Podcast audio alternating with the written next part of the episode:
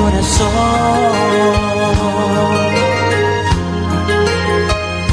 Hay tantos recuerdos que le dan muy duro a mi corazón.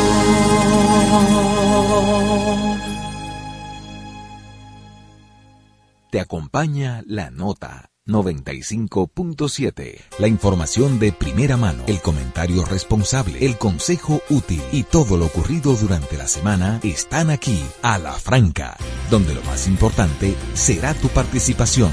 A la franca, desde ahora, por la nota 95.7. Conoce de todo.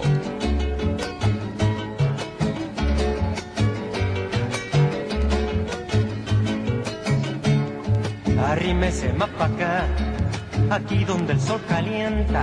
Si usted ya está acostumbrado a andar dando voltereta y ningún daño le hará estar donde las papas queman. Y ningún daño le hará estar donde las papas queman. Usted no es nada, no es chicha ni limona. Se lo pasa manoseando, caramba, zamba su dignidad. Usted no es nada no es chicha ni limona. Se lo pasa manoseando, caramba, zamba su dignidad.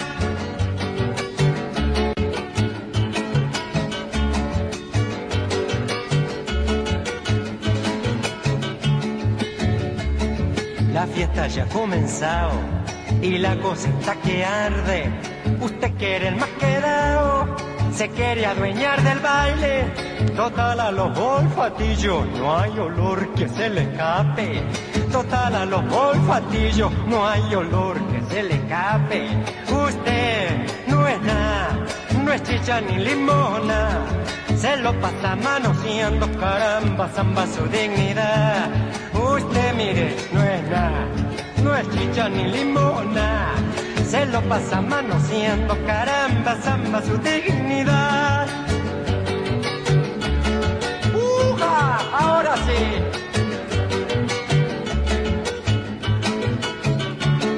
Si queremos más que toca, primero hay que trabajar y tendremos patoito, abrigo, pan y amistad.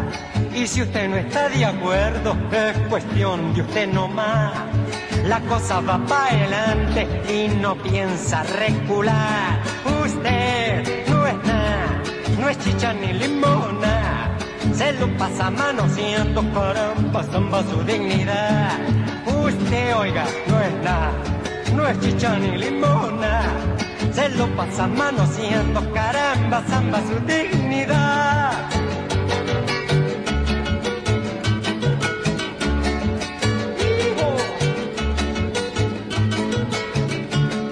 Ya déjese de patilla, venga a remediar su mal. Si aquí debajito al poncho no tengo ningún puñal.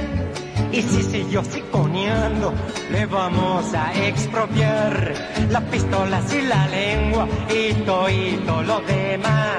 Usted no es nada, no es chicha ni limona. Se lo pasa manoseando, caramba, zamba su dignidad. Usted mire, oiga, no es nada, no es chicha ni limona. Se lo pasa manoseando, caramba, zamba su dignidad.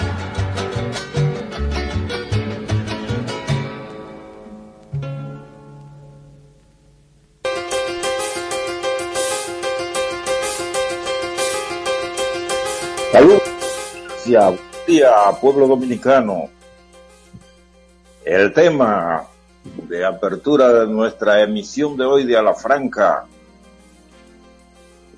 corresponde a Víctor Jara en homenaje de, de nuestro programa en ocasión del 50 aniversario del vil asesinato de que fue víctima en el Estadio Nacional de Chile, apenas cinco días después de haber sido secuestrado y llevado a ese lugar por los gorilas militares que el 11 de septiembre de 1973 atentaron contra la libertad de Chile y derrocaron al presidente Salvador Allende Gossens.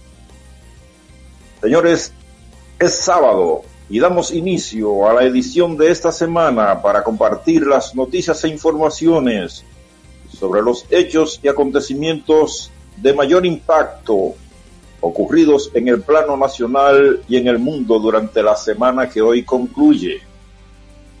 Estamos a gusto, plenamente agradecidos del público que nos distingue cada sábado y nos permite entrar a sus hogares, a sus centros de actividades, a sus vehículos, dispositivos celulares, para informarles durante dos horas y exponerles a la franca comentarios y opiniones. También tendremos entrevistas con expertos en los temas de la agenda, tanto económica, política, social, de salud, educación, deportes y todo cuanto sea de interés general. El equipo de producción y conducción opera bajo la coordinación general del periodista Germán Marte y lo integran los colegas Starling Taveras, Bartolomé de Champs, la doctora Talía Flores con la información más actual en salud y quien les habla su servidor Carlos Rodríguez Carvajal. La conducción técnica corre a cargo del señor Winston Kennedy Bueno Estamos desde los 95.7 FM de la nota, conoce de todos.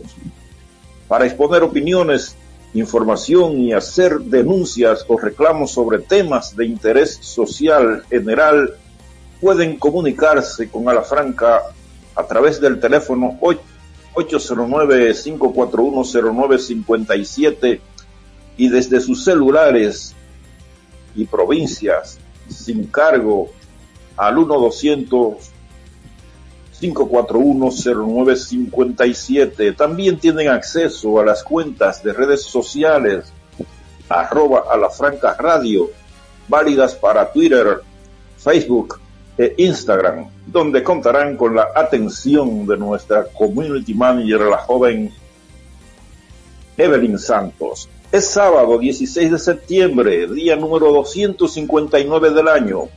Faltan 106 para que inicie 2004, 24, perdón. Es el cumpleaños de mi nieto Alexander Rodríguez Martínez, Javier Alexander Rodríguez Martínez. Felicidades, te amo mi niño, feliz cumpleaños. Pero también feliz cumpleaños para mi otro nieto, su hermanito primo Joel Elliot, a quien amo por igual y que cumple su misma edad el próximo miércoles allá en los Estados Unidos. Hoy es Día Mundial del Donante de Médula Ósea y Sangre de, de, Cordón Umbilical, Día Internacional de la Preservación de la Capa de Ozono, Día Mundial de la Cardiología Intervencionista, de la Limpieza y del Panda Rojo.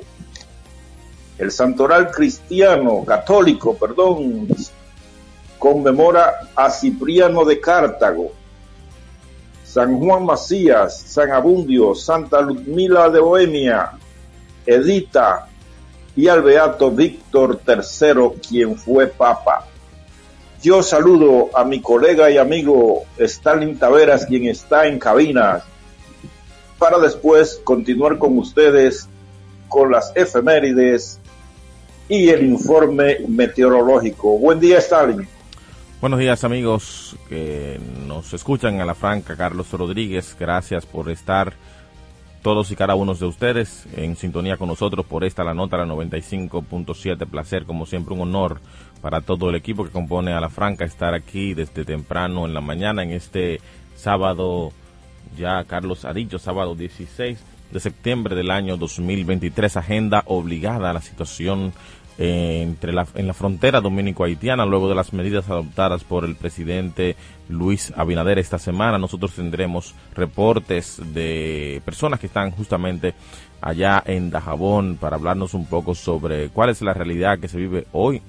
24 horas ya se cumplieron a las 6 de la mañana. Bueno, ya son realmente 26 horas del cierre fronterizo total determinado por el presidente Luis Abinader. También tendremos, evidentemente, una persona conocedora de la relación y de la historia, de las intríngules de la, de la diplomacia dominico-haitiana con nosotros más adelante. Así que nosotros les exhortamos que se queden con nosotros para eh, debatir todos estos temas y evidentemente otros tópicos que son de interés nacional. Carlos Rodríguez.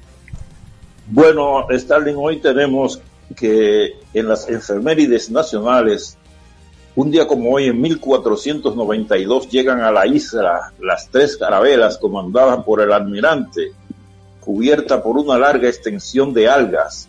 Llegaron al Océano Atlántico y luego sería llamado Mar de los Sargazos, para que ustedes vean el origen de ese problema que tenemos hoy día de manera eh, temporal en los países que somos bañados por los mares. En 1848 nace en Santo Domingo Federico Enríquez y Carvajal, poeta, periodista, orador y consagrado escritor. En 1863 se da a conocer en Santiago el acta de independencia o acta de separación, mediante la cual se hace oficial la restauración de la República respecto a España. En 1942 se erige la provincia San Rafael. Posteriormente, el 24 de abril de 1965 se le cambia el nombre por provincia Estrelleta y luego, el 29 de mayo de 1972, asume su actual nombre, Elías Piña, mi provincia. En 1975, mediante decreto 1311, el gobierno crea el Parque Nacional del Este y en 2004 la tormenta tropical Jin adquiere la categoría de huracán 1 al tocar suelo dominicano. En el plano internacional, en 1810, un día como hoy, el pueblo de Dolores en México en el pueblo de Dolores, el sacerdote Miguel Hidalgo convoca a la lucha armada del pueblo contra la dominación colonial española. La jornada se conoce históricamente como el Grito de Dolores y se constituyó en el punto de partida de la Revolución de Independencia de México. En 1908, en Estados Unidos, Billy Durant funda la fábrica de automóviles General Motors. En 1920 en Wall Street, Wall Street, New York, se produce el primer atentado terrorista con la explosión del primer coche bomba que dejó un saldo de 38 muertos y casi 400 heridos. En 1941 se funda en Venezuela el diario Últimas Noticias. En 1955, un golpe militar derroca en Argentina al presidente Juan Domingo Perón. En 1961, en un pozo artificial a 98 metros bajo tierra, en un sitio de pruebas atómicas en Nevada, Estados Unidos, detona su bomba atómica N-198 Shure de 6.5 kilotones. Y yo digo, yo, por ahí debe tener su origen el calentamiento de la Tierra. En 1973, en el Estadio Nacional de Santiago de Chile, decíamos hace un rato, fue asesinado el cantautor, activista social y político Víctor Jara. En 1982, en Palestina, falangistas cristianos con el apoyo del ejército y gobierno israelíes asesinan a miles de civiles en la barbarie conocida como las matanzas de Sabra y Shatila. El gobierno dominicano dispuso que los principales combustibles como las gasolinas, las dos variedades de gasoil, el gas propano y el gas natural mantengan los precios de sustentación que hasta ayer viernes mientras el galón de Aptur aumenta 8 pesos con 49 centavos y el de kerosene 9.40. Para el informe meteorológico estaremos más adelante con un predictor de la Oficina eh, Nacional de eh, Meteorología. Tenemos a Stalin. Sí, Carlos. Adelante, Stalin. No te decía que justamente tenemos al predictor en la línea ya eh, telefónica, Julio Ordóñez, quien brevemente nos va a actualizar sobre cuáles son las condiciones del tiempo a propósito de, de declaratorias de alerta verde en algunas provincias de la eh, de la parte norte del país. Buenos días, Julio. Cuéntanos qué tenemos.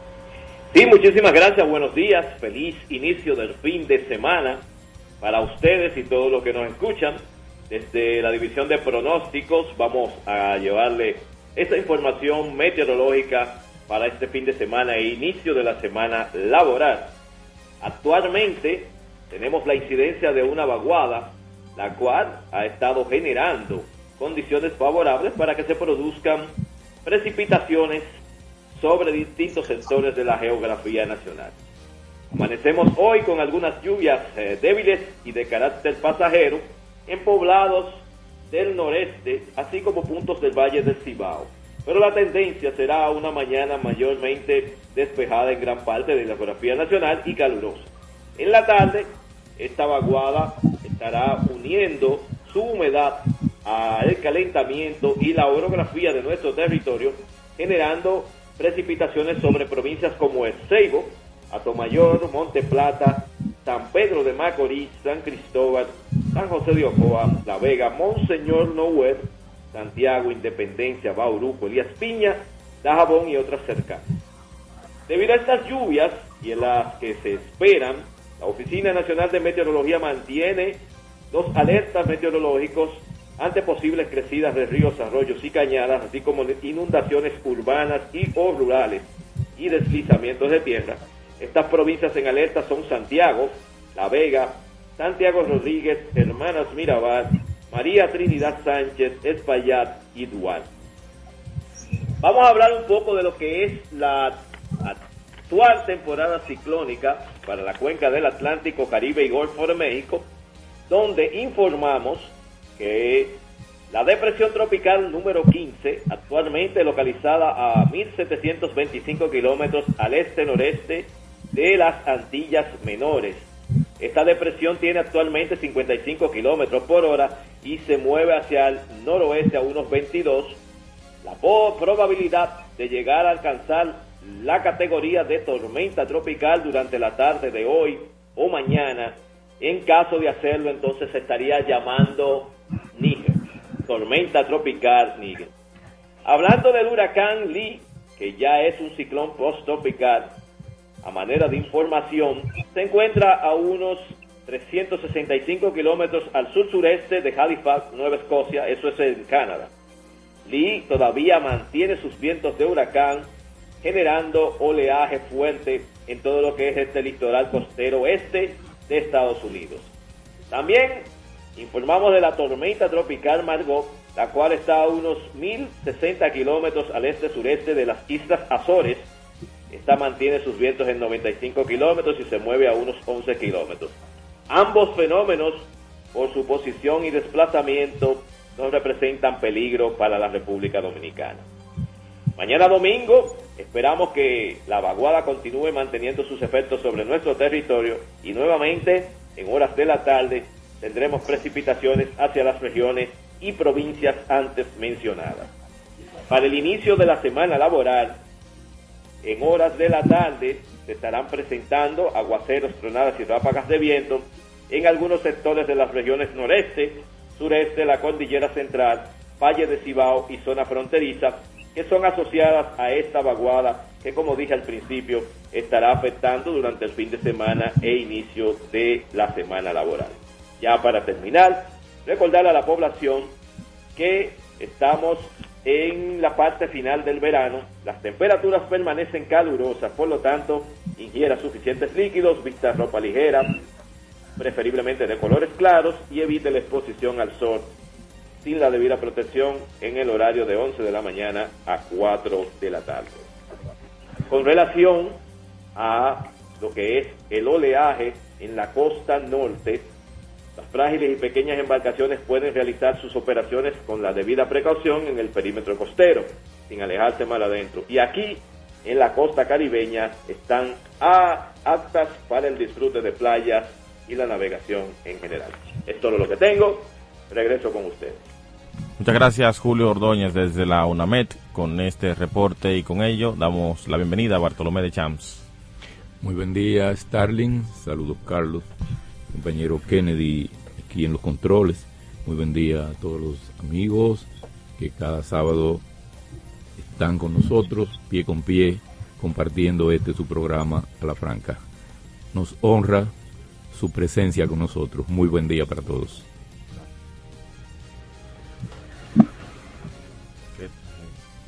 Bueno, pues nosotros ahora nos vamos con el saludo de Bartolomé con qué trajeron los medios. El acontecer de la semana, las informaciones trascendentales, cada una de ellas a la franca. ¿Qué trajeron los medios? Está en el aire a la franca. A la franca. Bueno, señores, ¿en qué trajeron los medios? Tenemos que el primer día de cierre de la frontera en Dajabón transcurre entre avances del canal y reclamos de los comerciantes, tanto haitianos como dominicanos. Además, el presidente Luis Abinader aseguró ante encuentro del grupo G67 más llevado a cabo en Cuba que cerró la frontera debido a un grupo anarquista que insiste en la promoción de la obra para desviar el río Masacre hasta Juana Méndez. Además, la ONU en el día de ayer solicitó una excepción humanitaria, humanitaria para trasladar alimentos hacia Haití debido a que tiene parte de sus provisiones de este lado de la isla, pero con el cierre fronterizo no tiene acceso hacia o desde la República Dominicana. Por otro lado, la diplomacia haitiana, específicamente la Cancillería, luego de una reunión con el embajador eh, dominicano en Haití, pidió a la República Dominicana proteger a sus ciudadanos residentes en este país debido a las tensiones eh, presentes. Por otro lado, el expresidente Leonel Fernández y candidato presidencial criticó el amplio despliegue de tropas en la frontera dominico-haitiana que hizo en el día de ayer el gobierno dominicano. Además, por otro lado, cambiando de tema, la situación del dengue sigue saturando las emergencias en el país, reporta hoy los principales medios locales y durante la semana sorprendió sorprendió ampliamente en amplios sectores, evidentemente el anuncio hecho eh, por Monseñor Víctor Masalles, quien anunció su renuncia a la diócesis de Baní, alegando que se iría a otra congregación en Barcelona. Hasta aquí parte de las informaciones que trajeron los medios.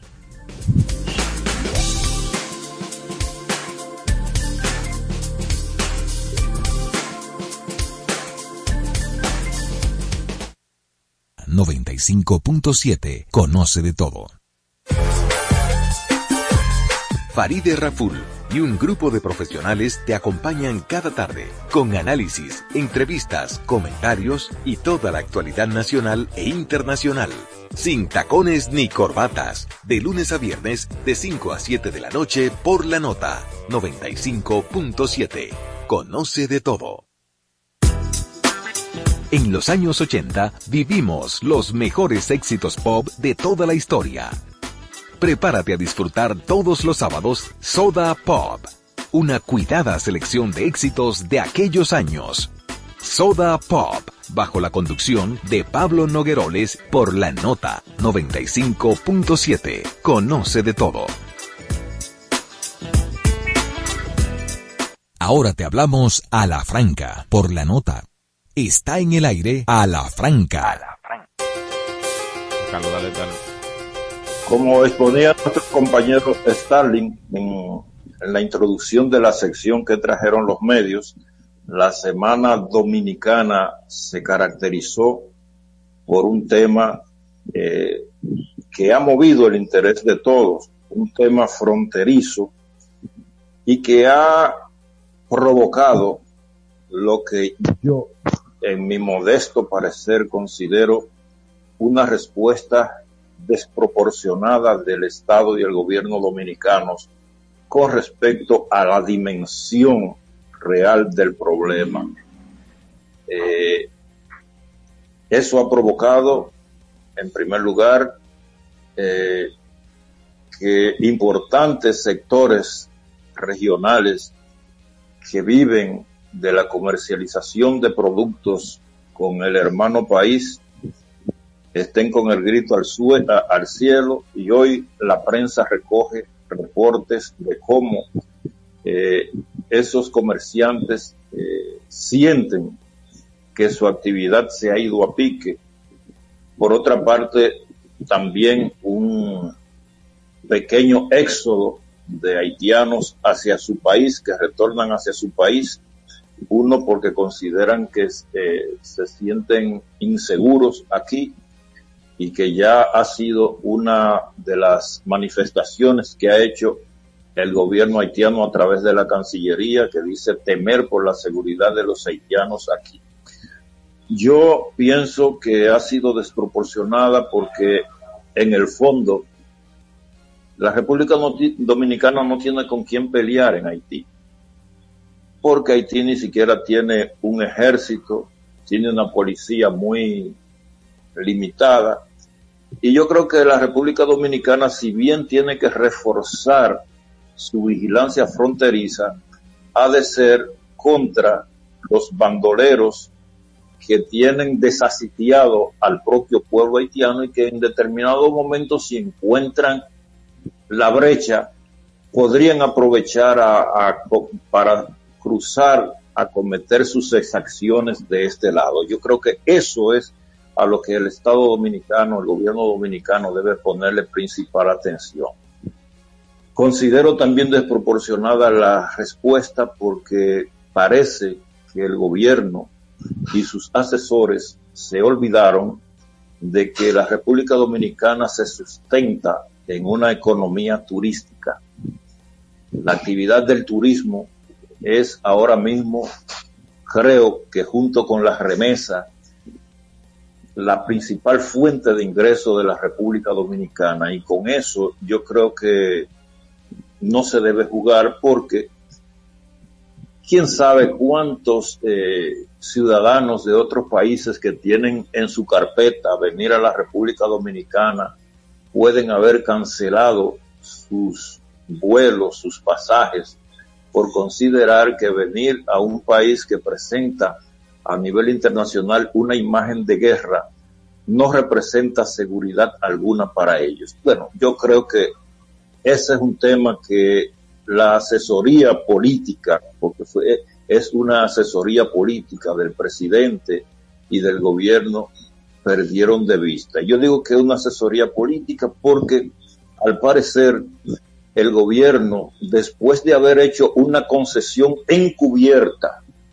a los haitianos para que construyeran su canalización o desvío de las, de las aguas del río Masacre hacia su propio territorio, yo creo que se dieron cuenta del error y han querido llevar a su cola tras de sí a la opinión pública dominicana, a los partidos políticos y a todos los sectores, porque no es verdad que los haitianos construyeron ese, ese, ese canal sin el consentimiento de la República Dominicana a través del acuerdo sobre el diferendo fronterizo que firmó el propio gobierno dominicano el 26 de mayo de 2021. No sé si fue adrede, es profeso, que el gobierno dominicano mandó una comisión de inadvertidos a discutir ese tratado, pero lo cierto es que lo firmaron y está ahí. Entonces ahora el Estado dominicano no es verdad y ni el gobierno no es verdad que pueden incoar ninguna demanda en una corte internacional para darle para atrás a eso. Yo creo que el tema debe, ha de discutirse a nivel diplomático y si se le quiere dar para atrás, convencer a las autoridades haitianas de que el acuerdo del 21 de enero de 1929 está por encima de todo porque es el acuerdo transfronterizo que generalmente regula las relaciones de la República Dominicana y Haití en ese, en ese aspecto.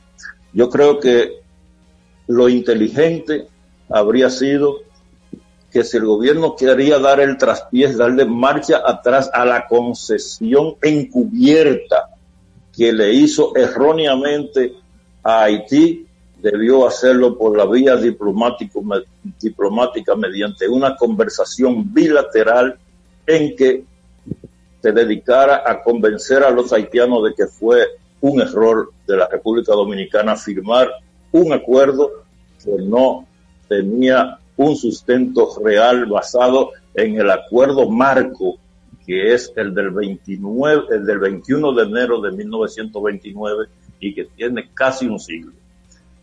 Adelante.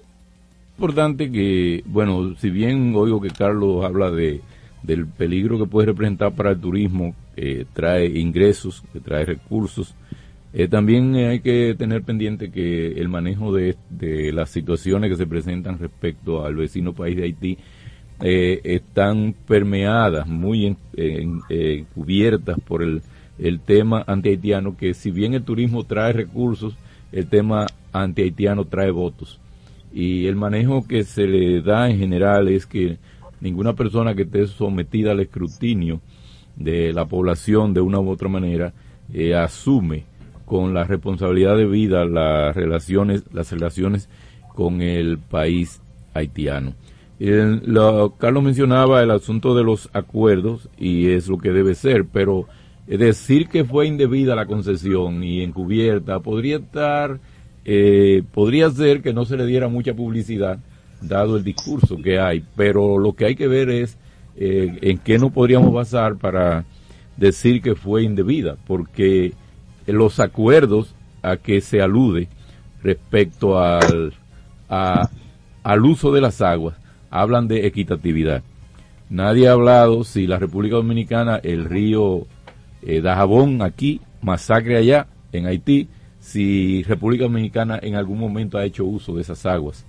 Eh, hay documentos que citan, que tendría yo que comprobar, 11 elementos de uso, acciones de uso de las aguas del río, y los acuerdos lo que hablan es de equitatividad.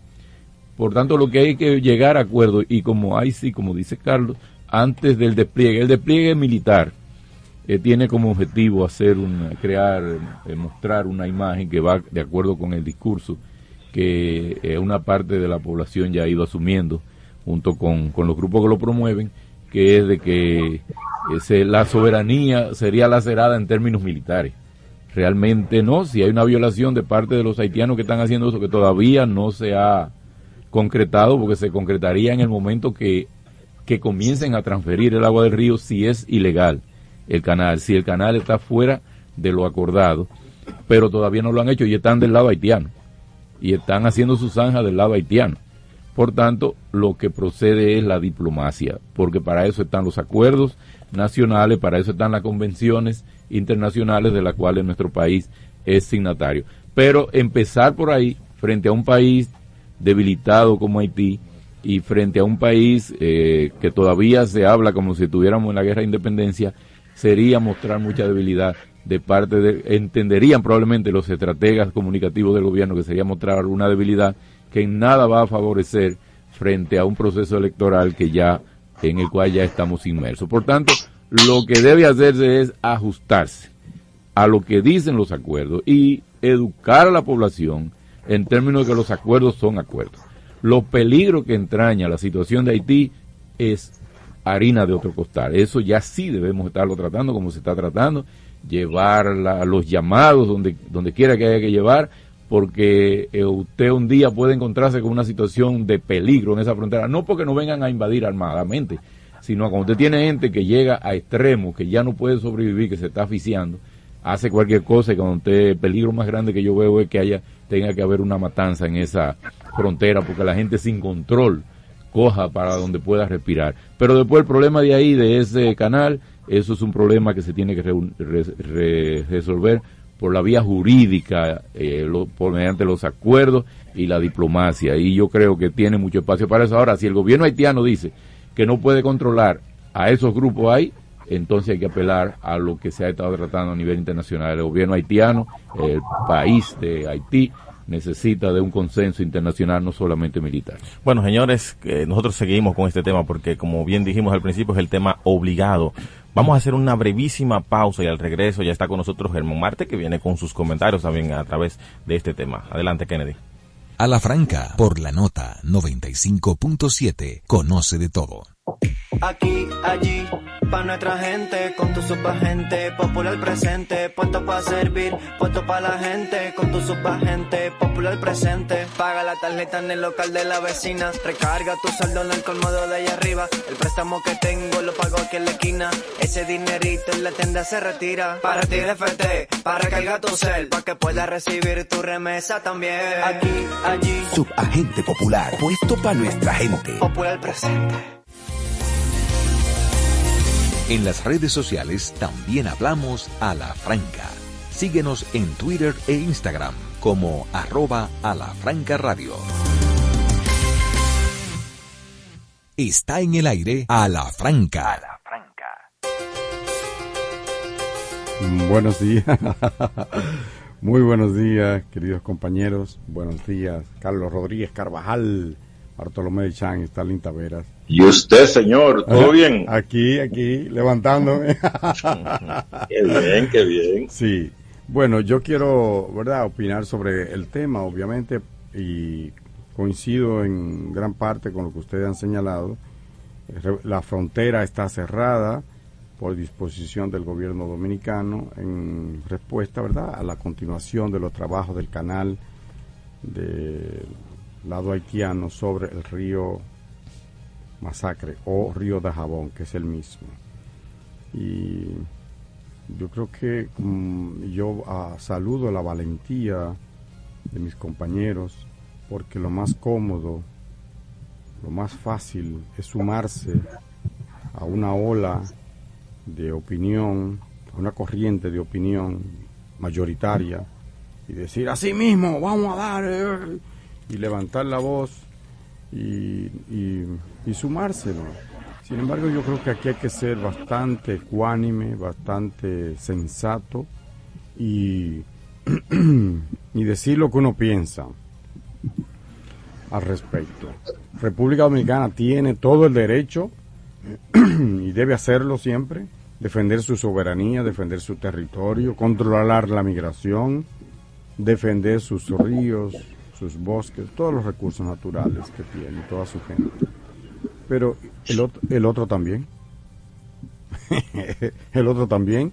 Si hay un río internacional, eh, o sea, un río que comparten dos países o más. Ahora mismo hay una disputa en Brasil, Argenti- Argenti- Brasil, Argentina y Paraguay por un río. Eh, Argentina, unos sectores que le han puesto ahí una, ha hecho una inversión, ha hecho una cuestión ahí y, y- y está cobrando un impuesto, un peaje. Y hay un problema. Las aguas siempre traerán problemas cuando son compartidas hasta en los barrios. Yo recuerdo que antes las mujeres se embrujaban, ah, se jalaban los moños. Cuando, cuando había una pluma, en la pluma, En la pluma. eh, iban a coger agua y una le cogía el turno a otra, o otra llevaba muchos galones, pero tú te crees que es para ti sola, y entonces se armaban, las mujeres no, los hombres también, me corrigió una amiga ayer. Eh, no solo no solo las mujeres, también los hombres. no- Sí, porque tú como que te ensañas. no, no, pero para que la mujer es más chula jalando los moños, un pleito bacano. Sí, es un espectáculo inigualable. Sí, sí. Bueno, entonces... Más si tienes una ponchera en la mano. Sí, yo creo que se ha magnificado, y tú dijiste, Carlos, que una sobre una respuesta sobredimensionada, creo yo, en el caso Sí, de- desproporcionada, desproporcionada es la palabra, correcto, eh, porque ese, ese, miren, todas las guerras, todos los conflictos terminan eh, en vez de un cañón o un, o un metralleta en la mano, terminan con dos lapiceros en la mano. Ese es, vamos a usar lapicero y, el- y el, y el verbo. Pero vamos a lo primero. Vamos a lo primero. Ah, me dice un, veterano amigo mío. No, había que dar una demostración de fuerza para que se pongan cintura. Sí, e- esa es la lógica que se ha seguido y usan los países eh, generalmente. Estados Unidos te, uh, te despliega los barcos, China rodea a Taiwán, el otro, eh, eh, Putin le manda... Pero al final usted va a ver que eso que hay ahora en, Ucrania, Putin se sentará, Zelensky se sentará, y si están vivos los dos, ¿verdad? Si no sea alguna locura allí que, que pase a mayor y estarán poniéndose de acuerdo. yo creo que aquí hay que hacer un esfuerzo último, mayor. En Haití hay un gran problema. Aquí nosotros tenemos un presidente. Puede gustarte, puede no gustarte, pero ah, eh, Luis Abinader gobierna la República Dominicana. Es el presidente de la República Dominicana, reconocido por todos. Ahí no hay tutía. Aquí hay un gobierno. En Haití tú no sabes lo que hay. Ese es un gran problema, ciertamente. Eh, hay una anarquía casi generalizada. Pero, o sea, eso dificulta entonces el intercambio, pero, con pero hay que hacer el esfuerzo, con lo que sea, con lo que sea. Hay que hacer el esfuerzo para no llegar al extremo. Además, usted está desplegando guardia, helicópteros, uh, tanques, no, tanques no, pero sí muchísimos camiones. Vi un, desfile, de un despliegue militar enorme hacia, hacia la frontera. ¿Con quién usted va a pelear? dígame, dígame con quién usted va a pelear. Ahora, estamos viendo una caricatura, pero ¿y si esa comedia se convierte en tragedia? ¿Y si se le zafa un tiro a uno? ¿Y si se le da un pecozón a alguien, uno de aquel lado? ¿Qué tiene que perder el que se está muriendo? Tú no ganas nada embrujándote con un haraposo en la calle. Tú, de Chan, que eres un, profesor prestigioso de la Universidad Autónoma de Santo Domingo. Yo pongo el ejemplo de un, tiznao. El tiznao te, te gadea y si tú te mueves te va a embarrar con él. Exacto. Entonces no hay, no hay forma de tú ganar el pleito a un muerto. Usted ha visto, Stalin, usted que le gusta el cine, Walking Dead. Dime, ¿qué tú vas a hacer con, no, perdónenme los haitianos si, si, si ofendo con ese. Lo que quiero decir que es que no es comparable la fuerza militar de, los, de República Dominicana frente a los haitianos, pero ellos tampoco tienen nada que perder. Que conte que el, ejemplo del tiznado no tiene que ver con haitianos, yo lo pongo en otras circunstancias, pero una gente que no tiene nada que perder y tú te entras a trompar con, el, con tiznado. Si tú dices, bueno, entonces, pero ese por un lado, si, eso viéndolo desde una óptica. Ahora vamos a verlo desde la óptica que debe verse. Es otro país, son personas, y el mismo respeto que tú le pides de República Dominicana a Estados Unidos, aunque ellos sean la primera potencia del mundo y tú un paisito de media isla, con palo y piedra aquí se enfrentó al imperio norteamericano. Para ponerte un ejemplo. Y no importa, o sea, no es verdad. Además no hay necesidad de llegar. No se va a llegar ahí, pienso yo. Pienso yo. Es de hecho el, cierre total de la frontera, y ahí yo termino, perjudica a los dos lados. A los dos lados por eso hay que tener mucho cuidado. Aquí hay un comercio eh, vigoroso. Mira, Haití, nosotros tenemos un socio comercial Estados Unidos, ¿verdad? Que le compramos casi todo y tenemos una por allá, bla, bla, y la, y remesa y tal, todo lo que tú quieras. Entonces hay un intercambio muy favorable para nosotros con Estados Unidos. Segundo socio comercial, China, 5.400 millones de dólares. Ya estamos negociando con China, pero comprando la China de todo hasta la vacinilla plástica que dicen Made in China. O sea, hecho en China. Si así, el vaso plástico, el peine que usted usa, lo que sea, eh, hasta el iPhone que usted usa, que es marca norteamericana, tiene, búsquele la, la, cosa atrás que dice hecho en China.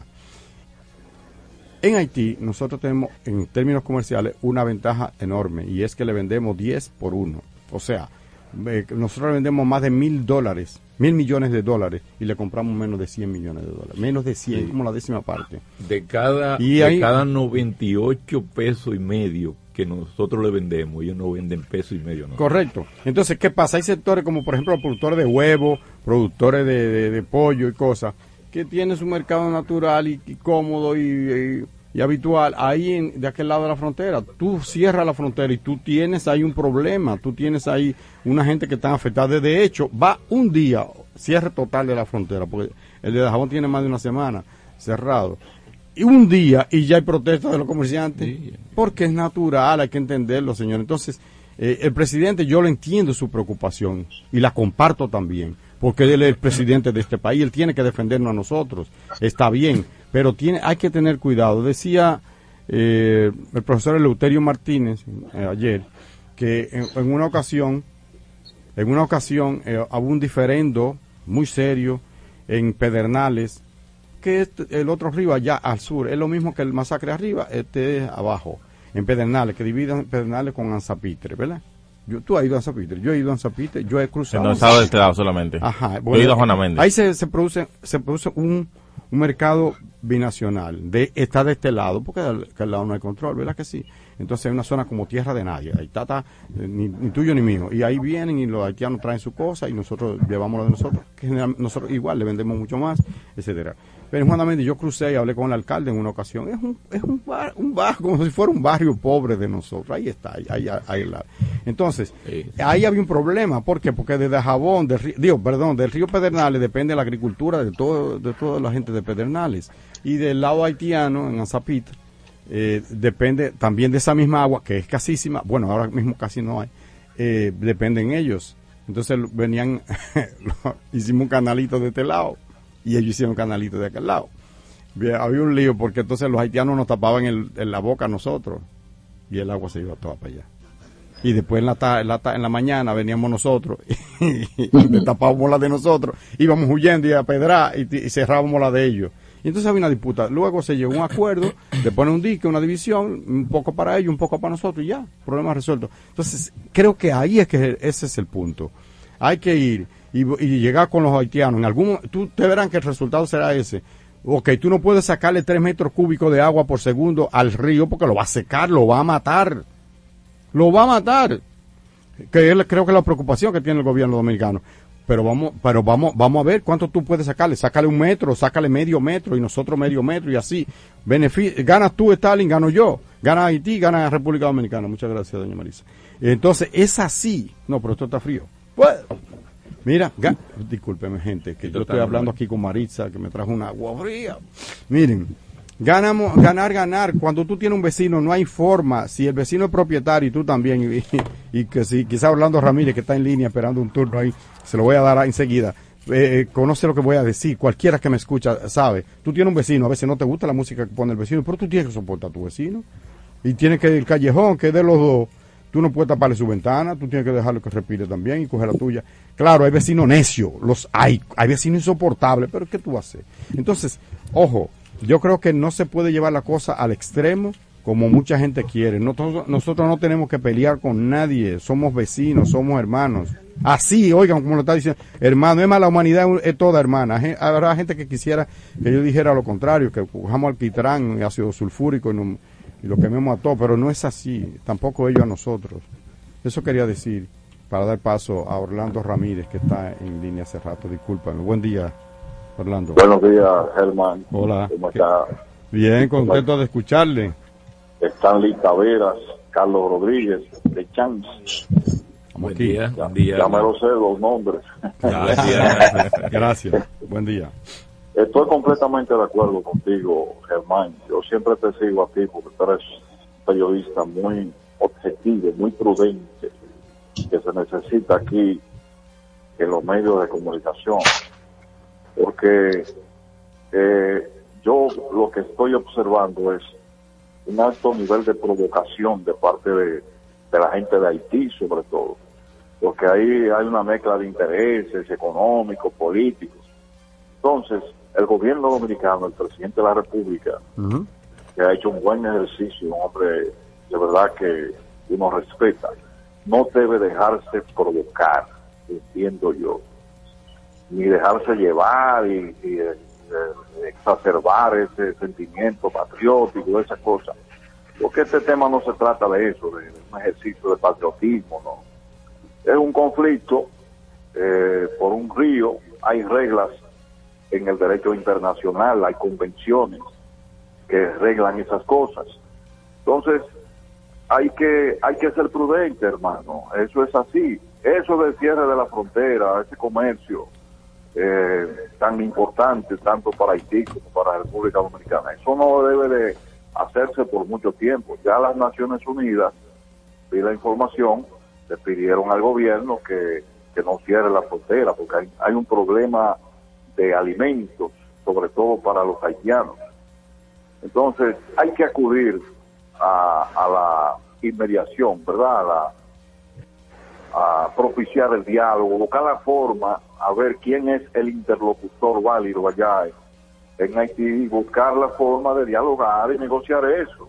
De acuerdo. Eh, como tú dices, aquí nosotros no estamos en guerra, Sí. eh, es algo muy desigual. Tú viste un reportaje ahí de las armas que tiene Haití y, y de las armas y el ejército que tiene la República No son comparables. triplica, eso es incomparable. ¿Cómo, ¿Cómo se puede pensar? Correctamente. algún dominicano puede pensar en una guerra en, en- con, con e- en estas características? Sí. Bueno, Buenos muchas días. Gracias, muchas ustedes. gracias Orlando Ramírez, por como siempre eh, dando eh, opiniones muy Correctamente, correctamente. Yo creo que sí, y hay que sobrecaer sobre eso. Yo también decía, es que los extremistas, siempre digo cuando vienen estos picos, porque estos picos son cíclicos. O sea, hoy estamos por el canal del, de, que se está construyendo, pero mañana va a ser otra otro temito, otra, como yo diría por ahí, otra pendejada. pues, sea. Eh, el, el día que haya acuerdos reales que sirvan a los dos países, se le acaba el discurso. Correctamente, correctamente. Entonces, en mi posición es la siguiente, señores. Los extremistas haitianos y los extremistas dominicanos no son buenos consejeros. No. No son buenos consejeros y son esos que le encanta tener estas situaciones, que desplieguen las cosas. Incluso hay gente, señores, para que ustedes puedan entender, hay gente aquí que desearía que ahora mismo hubiera un tiro en la frontera. O sea, hay gente que quiere eso. O sea, yo no No, entiendo. hubo gente que brincó o sea, para arriba, así mismo, presidente. Y te voy a decir una cosa, yo, yo no sé hasta qué punto eh, los asesores elector- ele- políticos del presidente le estén diciendo ah, que de hecho, lo- de hecho él asumió, le quitó el discurso a Abel Martínez. En ese sentido. Sí, correcto, que era, lo único, que era lo puesto- único que tenía. Ajá, y que ese, eh, eh, pero malo, Sí. eh, que medianamente tenía, pero, pero no, pero ha puesto el presidente a todo el mundo detrás de él, el país detrás de él, unificado en contra de los haitianos, está bien, está bien. Ese punto, desde ese punto de vista te, te, te conviene, te conviene políticamente, pero eh, en Haití pasaba lo mismo.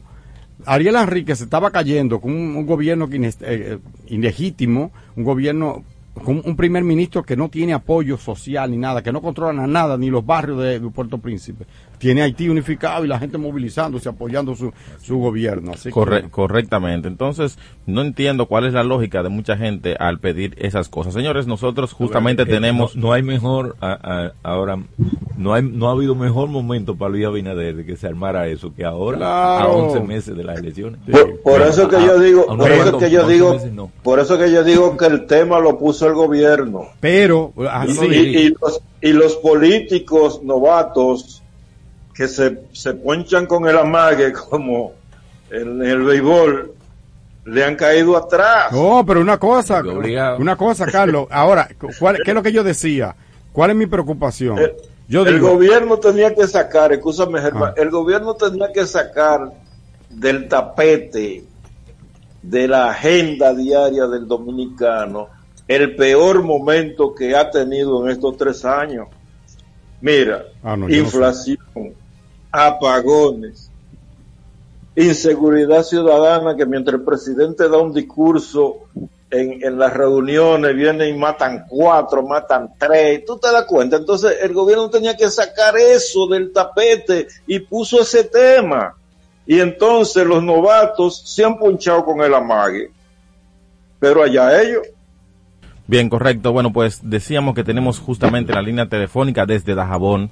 Eh, Noel Fernández es presidente de la Asociación de Comerciantes de Dajabón, justamente uno de los sectores que vive más de frente, o sea, vamos a decirlo ahí, como dirían en una guerra, quienes están en la primera línea de fuego de la medida. Lo en que este saben caso. lo que hay. Los que están en la primera línea de fuego de la medida, Ajá. para que nos cuenten cuál es la situación, o sea, cómo ha transcurrido. Ya Dajabón, por cierto, tiene, ya son 48, bueno, hace- ha habido cierres de cuatro mercados, básicamente, porque el viernes pasado se cerró el mercado, el lunes, y ahora el viernes, bueno, tres, tres, tres días de mercado, básicamente, se han cerrado, en el caso de Dajabón. Mm, Vamos a ver. En el caso de Pedernales es el primero. yo creo pero, que son más, pero que lo diga él. Vamos. Sí, correcto. Buenos días, Noel. Bienvenido a La Franca por la nota, la 95.7.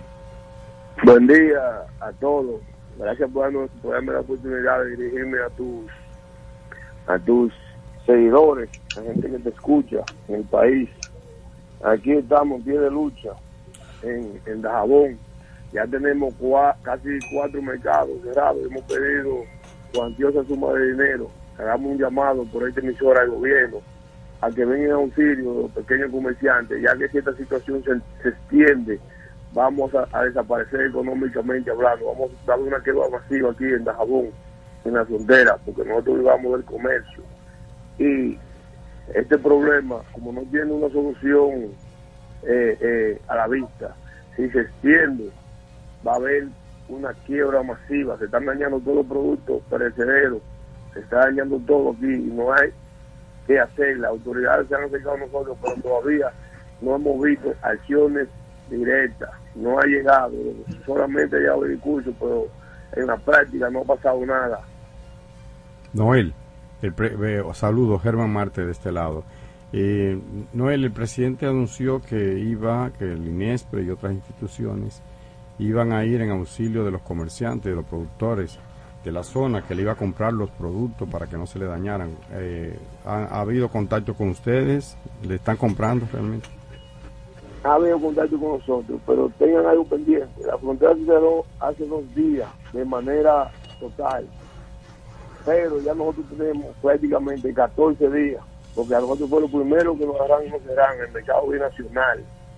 Entonces, ya cuando ellos vengan a llegar ahora, nos mandan a hacer un inventario de, lo- de las mercancías que quieren comprarnos, y esas mercancías están dañadas.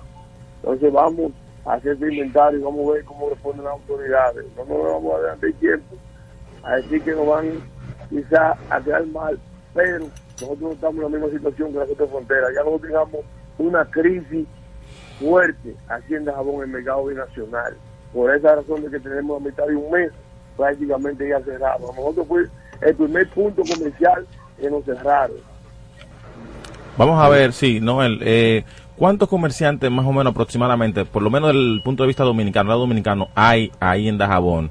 Y si tú puedas ejemplificarnos, no tal vez a grosso modo de que nos puedas decir cuánto dinero mueve el mercado en sentido general, pero por lo menos un comerciante como tú, que no sé qué es lo que vendes, o otro que tú conozcas, ¿cuál es el volumen de venta, por ejemplo, un día de mercado, eh, un viernes o un, lunes eh, en Dajabón, más o menos por cuánto oscila eso? Mira, si yo te hablo de manera personal, eh, yo muevo por, por semana, vamos a ponerlo así, entre un millón y dos millones y medio de pesos. Pero ¿qué pasa? Que a la, a la medida, sea una medida sin tomar en cuenta o si tener comunicación con el comercio, a mí me encontraron con dos millones de pesos en arenque metido y bacalao. Y esa mercancía no aguanta. Yo no sabía que se iba a cerrar.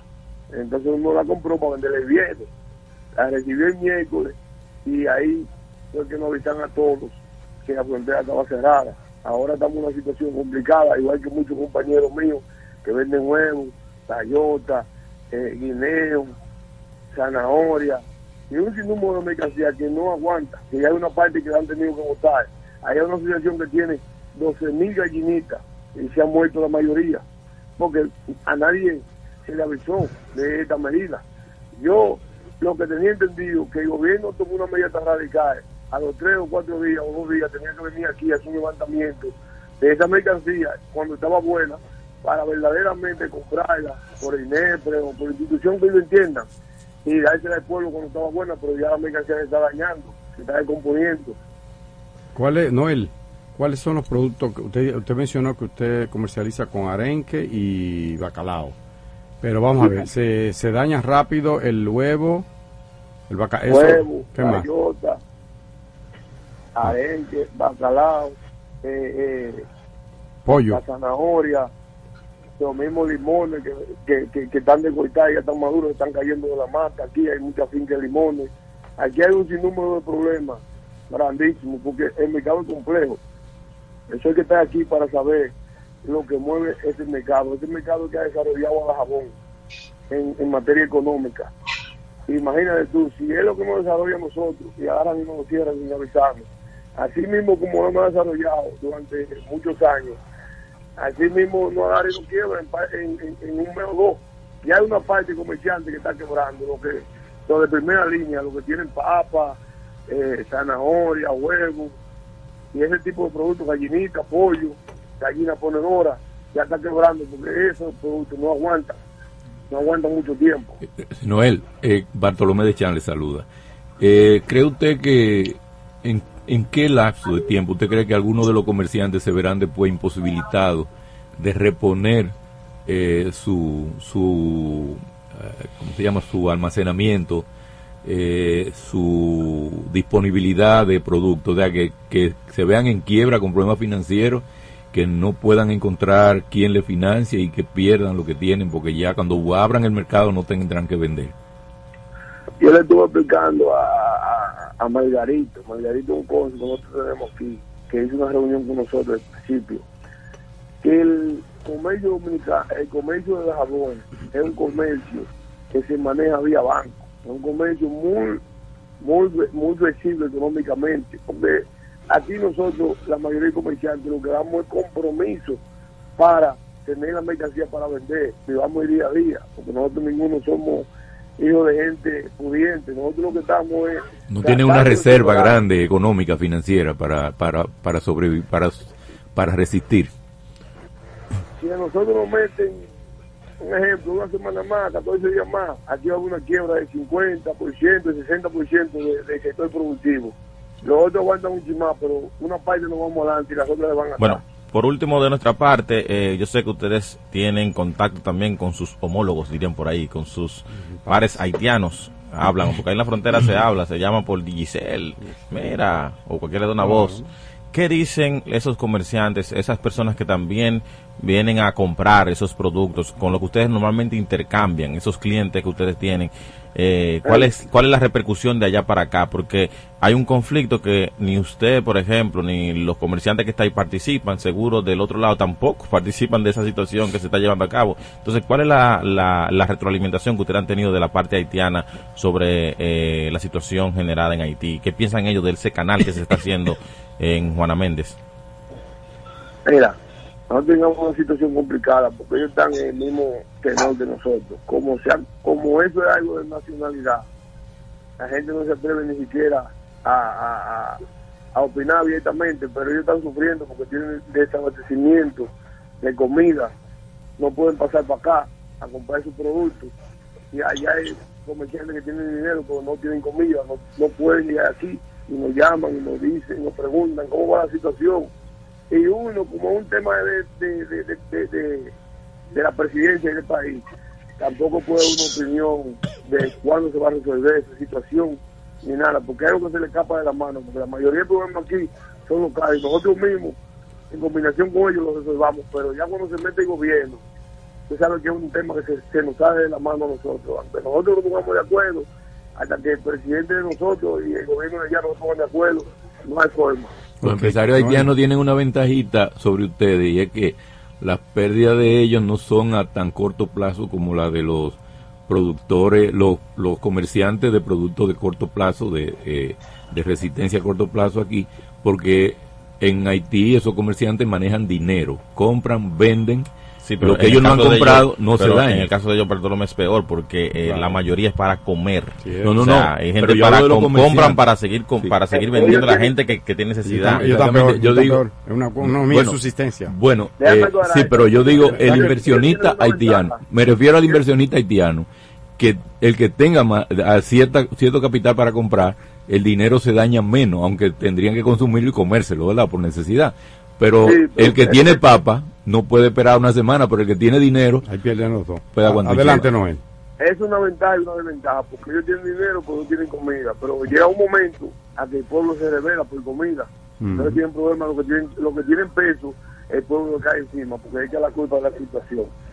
O por otra parte, vamos a aprovechar este medio para denunciar que nosotros damos un piquete ayer, ayer frente a la zona franca y detuvimos 12, 12 camiones que intentaban ingresar a zona franca. La zona franca es un parque industrial que está a 500 metros del mercado. Y se supone que está todo cerrado, ellos no pueden vender porque ellos están en territorio haitiano, no pueden pasar mercancía. Ayer dirigimos un piquete pacífico y detuvimos 12 camiones que intentaban introducir mercancía al parque industrial gobierno.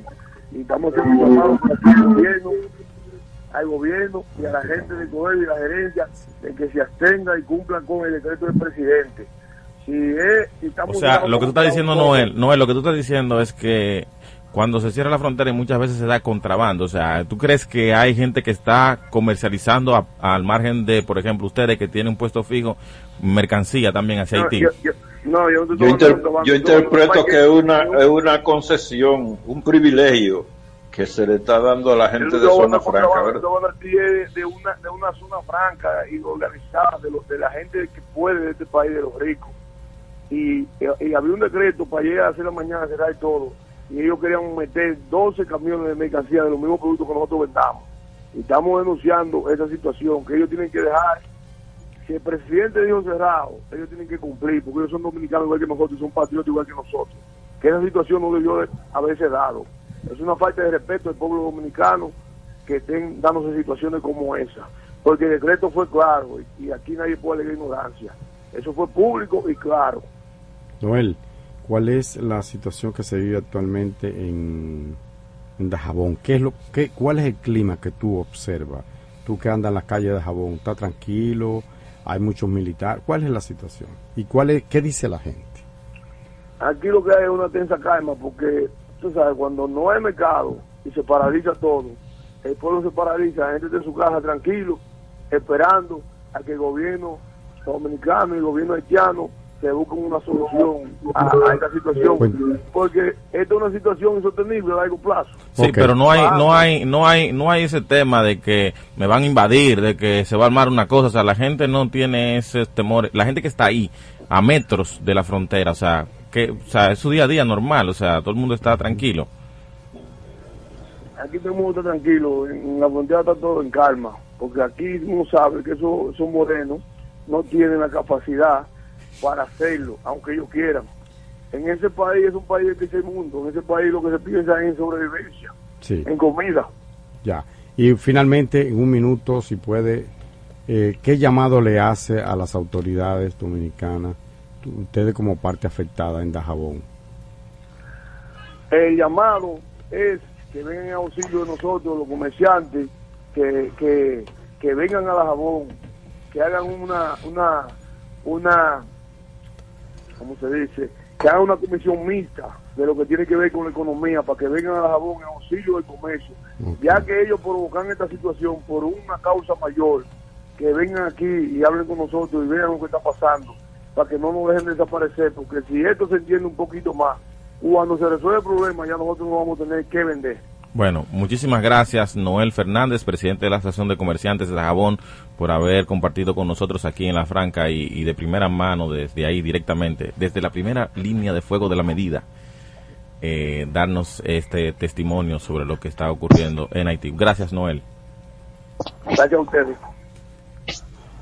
A la franca, por la nota 95.7, conoce de todo. Con Leasing Popular das un salto inteligente para que tu negocio avance.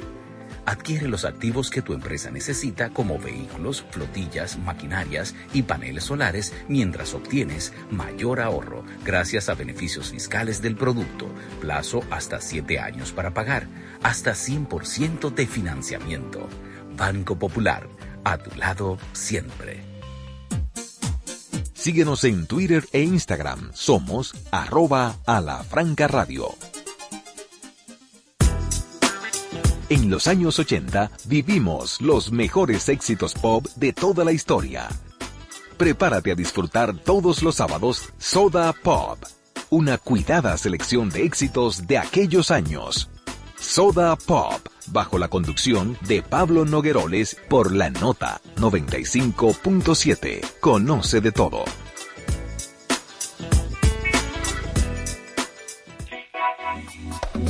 Dafne Guzmán te espera cada sábado con un contenido fresco y de interés para ti. De calle con la nota, de 12 del mediodía a 2 de la tarde. Este y todos los sábados, escúchalo por la nota 95.7. Conoce de todo. Está en el aire a la franca. La prevención es la clave perfecta para vivir mejor. Te invitamos a conservar la salud. Escucha los consejos de nuestros especialistas.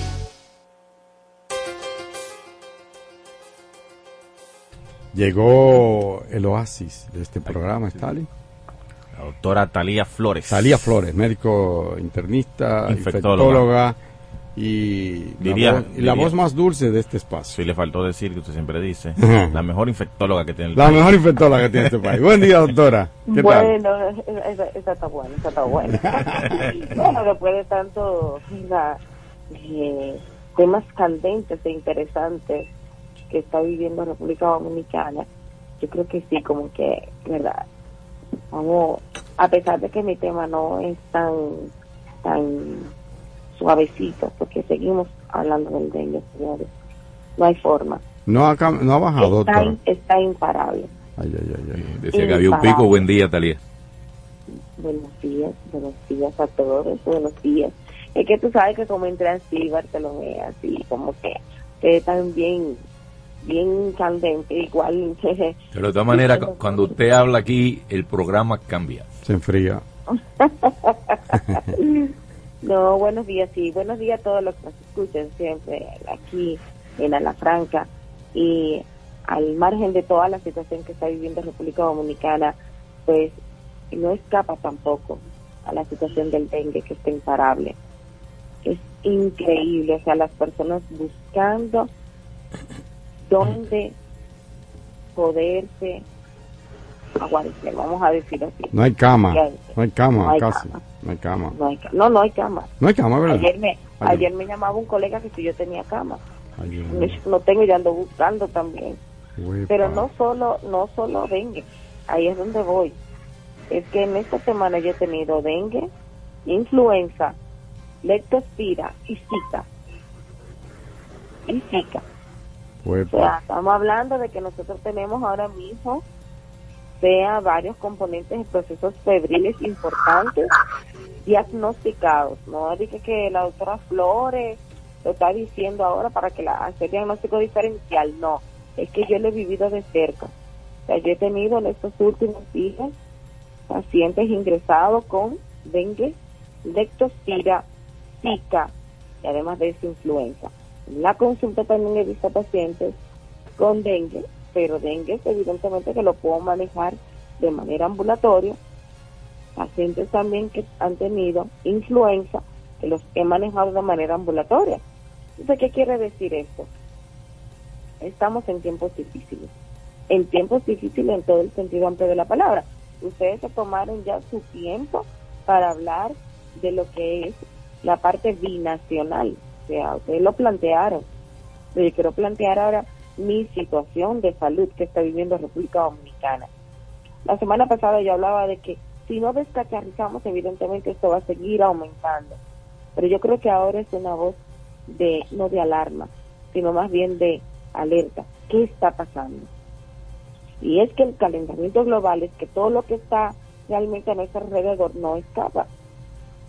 Por la gloria de Dios, en el fin de semana no tuvimos un tremendo eh, huracán, el huracán Lee, pero yo me puse a pensar lo del calentamiento global y me puse a pensar sobre la depredación también que hace el individuo, que hace el humano, para que las cosas también que son de manera normal y natural, nosotros con las manos lo ejecutemos de manera mal. No sé si me están comprendiendo. Claro que sí. Entonces, una cosa va de la mano y otra cosa también justifica la otra. Tenemos que cuidar nuestros ríos, es cierto. Tenemos que cuidar nuestro entorno, pero también debemos plantar árboles. Debemos. Yo recuerdo antes que cuando yo estaba en el colegio, a nosotros nos tocaba y una parte de nuestra integración era plantar un árbol. Eso te ayuda. ¿Me entiendes? O sea, te ocupa. Pero ahora ni siquiera eso se puede hacer. No sé si me están comprendiendo. Claro que sí.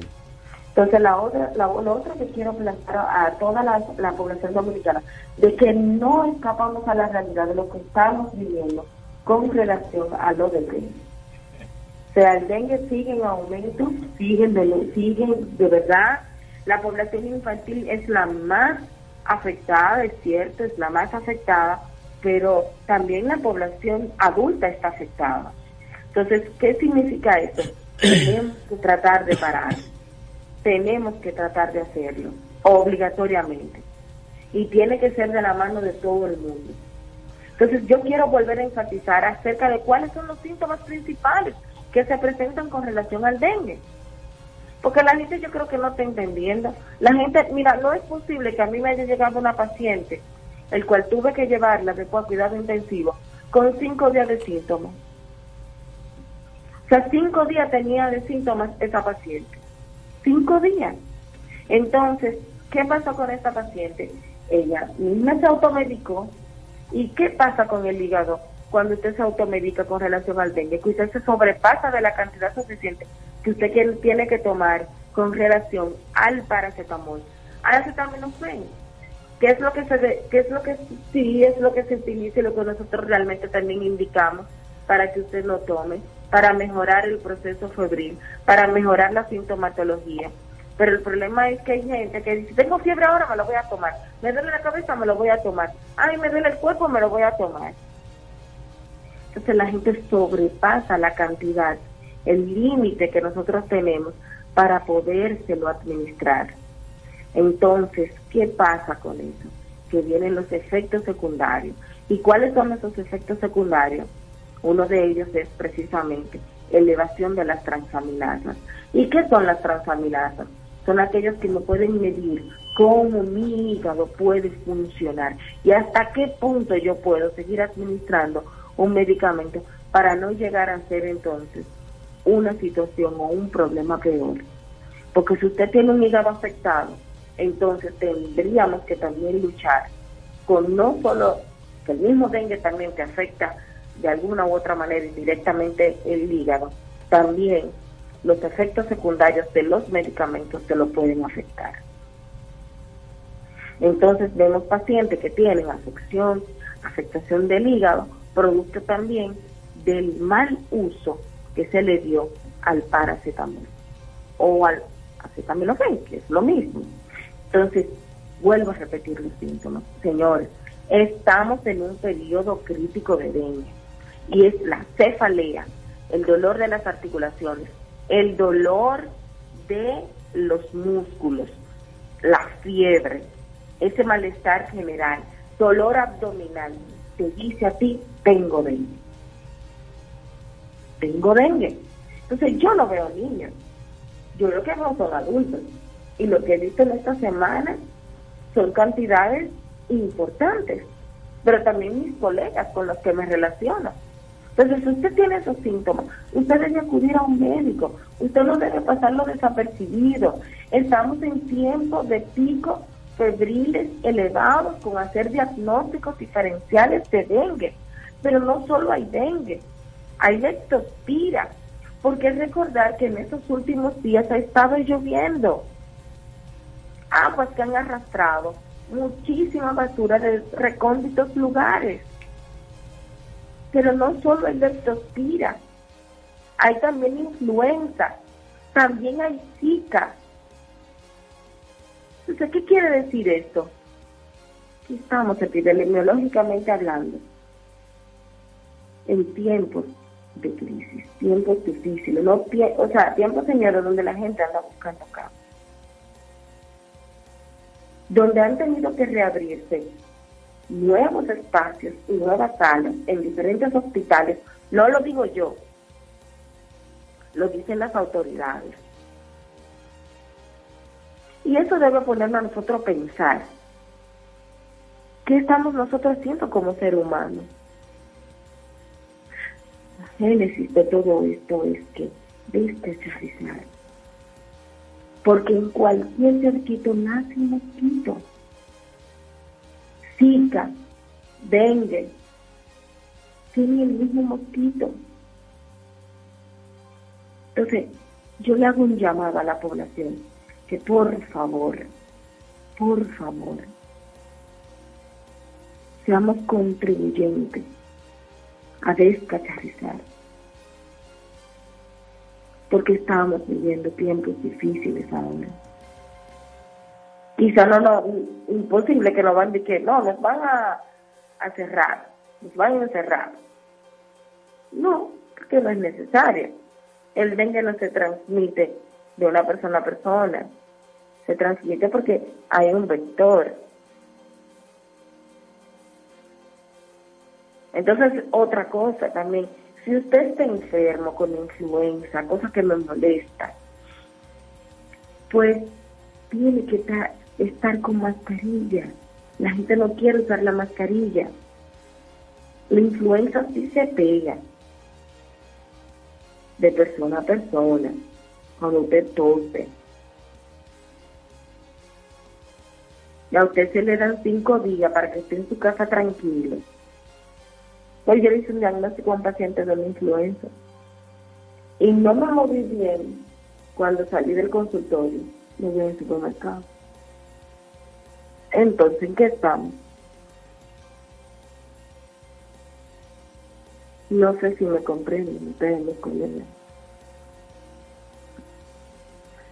Para finalizar, yo quiero dejarle esta reflexión. Todos somos responsables de mejorar la situación que pasa en nuestro país.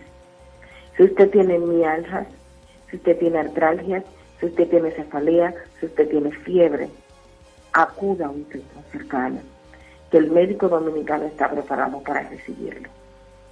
Vamos a una breve pausa. Tenemos más aquí en Alafranca. A la Franca, por la nota 95.7, conoce de todo. ¿Sabes cuáles son los síntomas de la diabetes? ¿Conoces sus principales causas? Aprende todo sobre diabetes en Hospital de la Diabetes Radio. Educación, prevención, nutrición, ejercicios y mucho más. Hospital de la Diabetes Radio, todos los sábados a las 2 de la tarde por la nota 95.7. Síguenos en Twitter e Instagram. Somos arroba a la franca radio. Está en el aire a la franca.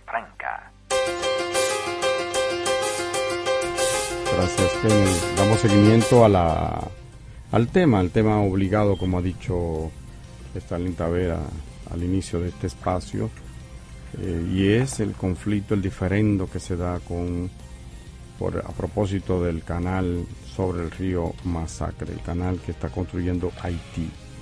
Eh, y es la propuesta, no la había visto, eh, el secretario general de la Conferencia del Episcopado Dominicano, Monseñor Faustino Burgos Bisman. Él manifiesta que el conflicto por la construcción de un canal en la parte del río Masacre que pasa por Haití debe ser abordado bajo el principio del diálogo, la buena vecindad, respeto a los tratados internacionales vigentes entre, entre ambas naciones y sustentado en los estudios técnicos pertinentes que garanticen la no afectación del cauce. Monseñor Burgos Brisman manifestó que si las circunstancias actuales dificultan la eficacia del diálogo con las autoridades haitianas, se debe recurrir a otras instancias sociales en Haití, como por ejemplo el obispo de la zona en Haití donde se construye el canal u otras organizaciones sociales validadas para desactivar cualquier intención de darle un matiz de falso nacionalismo a ese diferendo, ya que está demostrado de que hay intereses ocultos atizando la situación. La razón y el buen juicio nos invitan sentarnos en la mesa del diálogo, incluso invitando a otros interlocutores, dice el monseñor, monseñor Faustino Burgos Brisman. Nosotros, Stalin, tenemos en línea a nuestro gran amigo Edwin Paraizón, eh, que ha sido cónsul general en la República Dominicana, es el director ejecutivo de la Fundación SILE, que oscilé, que, que, significa isla, que, que, realiza desde hace años una labor de, hermandad, de entendimiento entre, entre los dominicanos y los haitianos. Y yo creo que es una voz autorizada, una voz sensata, que nos puede arrojar luz sobre lo que está pasando y en perspectiva qué puede, qué puede pasar, hacia dónde va esto. Muy buenos días, mi estimado Edwin Parizón. Buenos días Germán, buenos días Charlene y quienes te acompañan también en cabina y quienes nos sintonizan. Un placer estar con ustedes esta mañana. Para nosotros un gran honor. Aquí está Stalin Tavera, Carlos Rodríguez Carvajal, Bartolomé de Chan y, yo estamos aquí. Bueno, eh, afectos a cada uno. Gracias. ¿Cuál es la situación eh, al día de hoy? Ya va pasado un día completo del cierre total de la frontera, porque ya antes lo había estado en, en Dajabón.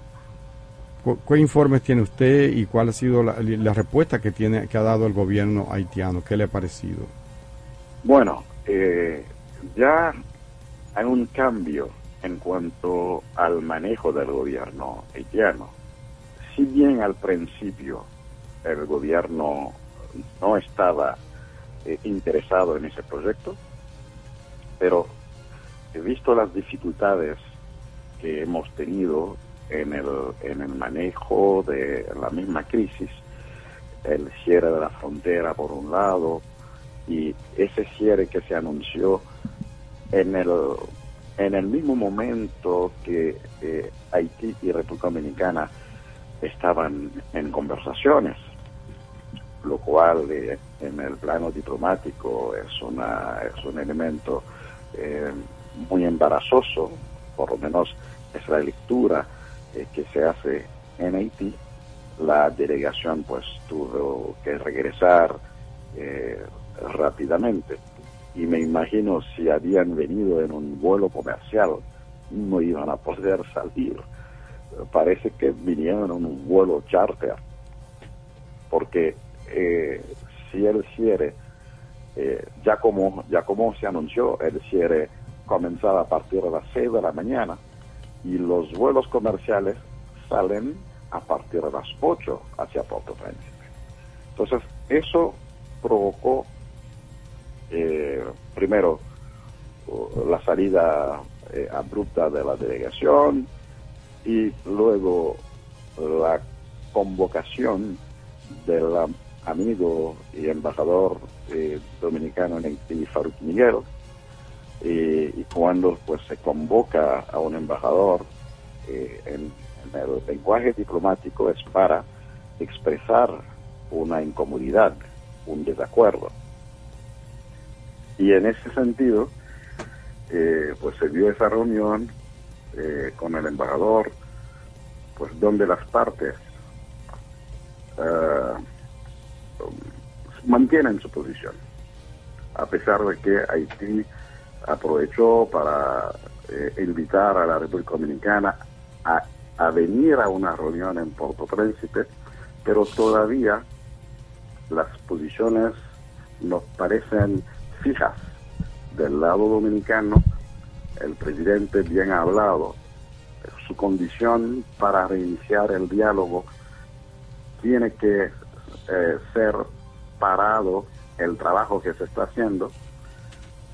En Haití no han impuesto condición, pero eh, le decía que su, su conducta ha cambiado porque ya dice que va a defender los intereses eh, del país en eh, utilizar ese bien eh, binacional. Dice que una defensa de la soberanía. Exacto, cuyo uso también está regulado por el Tratado de 1929.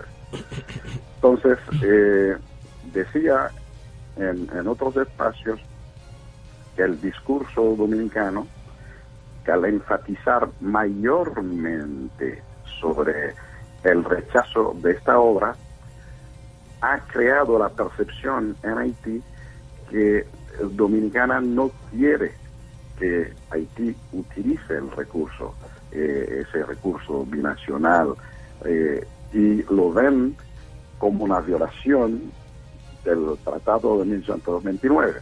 Así que cada parte ve que la otra está violando eh, la, el tratado. Entonces, frente a una situación así, eh, entiendo que hay que buscar eh, otra otra manera. Yo, yo escuché cuando hablaban del obispo que hacía unas propuestas.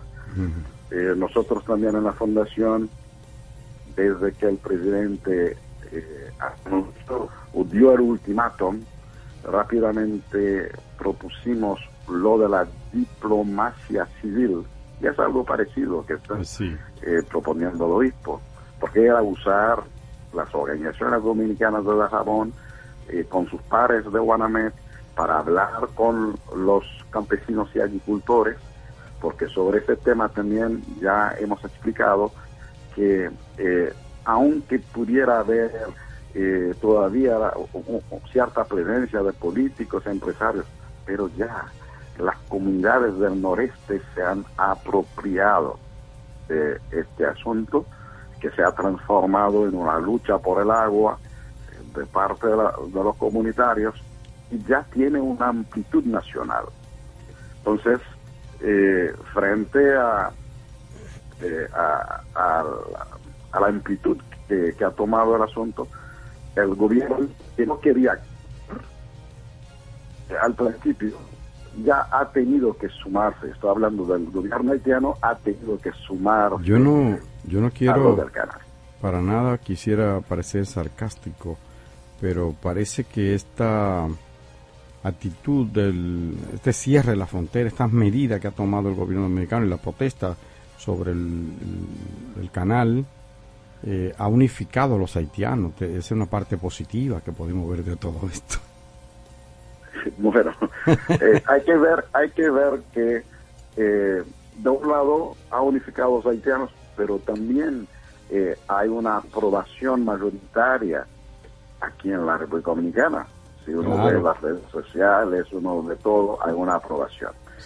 Y además de esto, algunos sectores ya están tomando medidas que son medidas sumamente preocupantes y graves hay un sindicato de choferes que anunció que a partir del lunes prohibió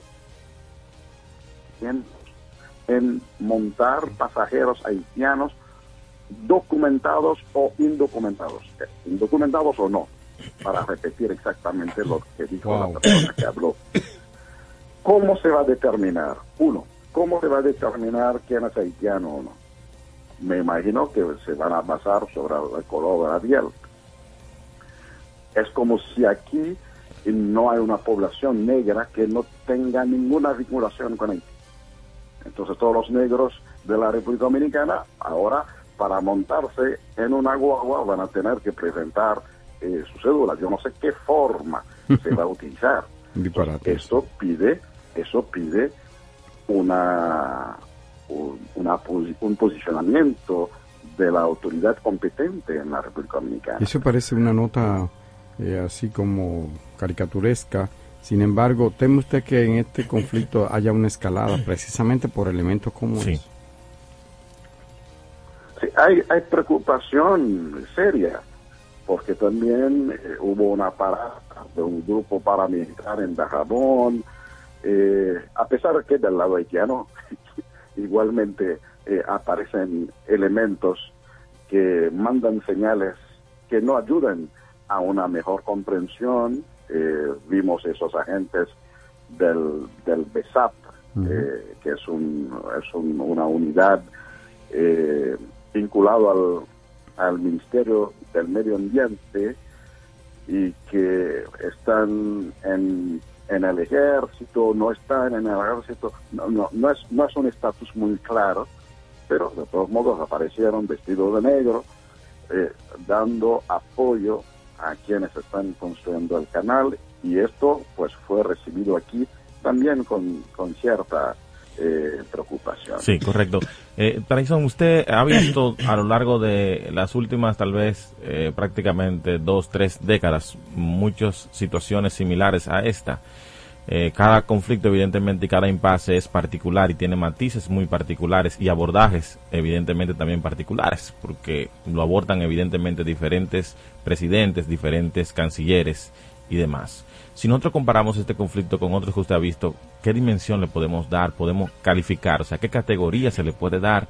Hemos tenido en el pasado reciente situaciones más complejas que esta y cuál es eh, su optimismo, vamos a decirlo así, en una resolución eh, cercana de este conflicto y pacífica por demás.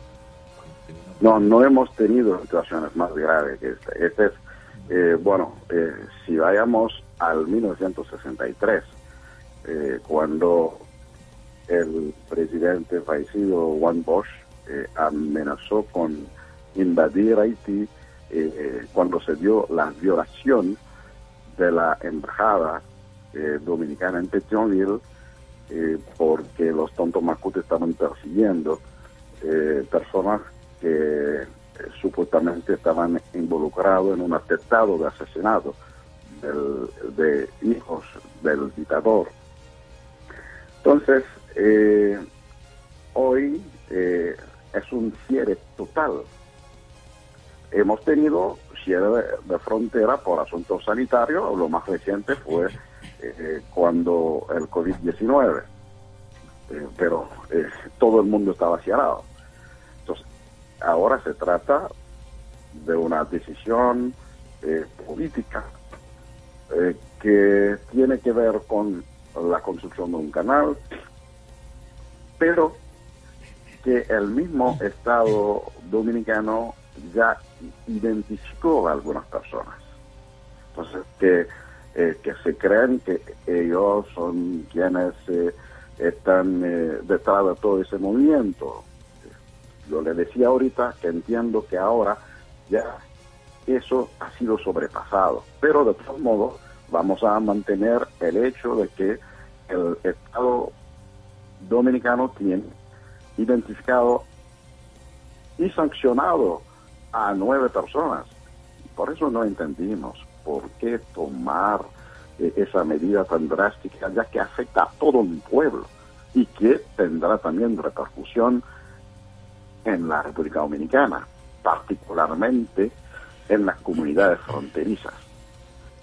Estamos hablando de nueve personas. Eh, decisión del Estado, pues afecta a ambos pueblos. Señor embajador, en, hay tratados desde 1929 que han sido ratificados o se han aplicado, se ha discutido sobre su aplicación en un par de ocasiones más de allá aquí. Él quería preguntarle, quiero, le queremos preguntar si eh, tiene constancia de que el río Dajabón Masacre, Dajabón de este lado, Masacre de aquel lado, tiene intervenciones similares eh, para el uso de sus aguas, tanto del lado haitiano como del lado dominicano, y si esas intervenciones se han hecho de acuerdo con, con esos acuerdos, esas convenciones que se tienen entre Haití y República Dominicana. Adelante, Bueno, parece que se nos ha caído. Ah, no. Aló. Parece que ha, ha fallado la, la comunicación con cónsul general, ex cónsul haitiano en República Dominicana, Edwin Paraizón. Estamos hablando sobre el diferendo y cómo afecta esto a la Haití y lo que él entiende, la interpretación que tiene. Ha dicho que es eh, quizás el el impasse más grave. Sí, dijo, dijo, claramente dijo que no hemos tenido, un precedente desde el 63 cuando mencionó la situación con Juan Bosch, cuando cuando mencionó. Bueno, pues ya está ahí. Retorna a la pregunta, Bartolomé de Champs. Sí. Eh, señor Que no tengo mucha precisión. Eh, ah, ¿Usted oyó, oyó la pregunta? Repítela. Sí, sí, sí, yo escuché la pregunta. No tengo mucha precisión sobre eh, el, el, la posición exacta de las 11 tomas realizadas en la República Dominicana. Y no sé si alguna instancia tiene, eh, lo, digamos, la geolocalización de esas tomas. Eh, pero lo cierto,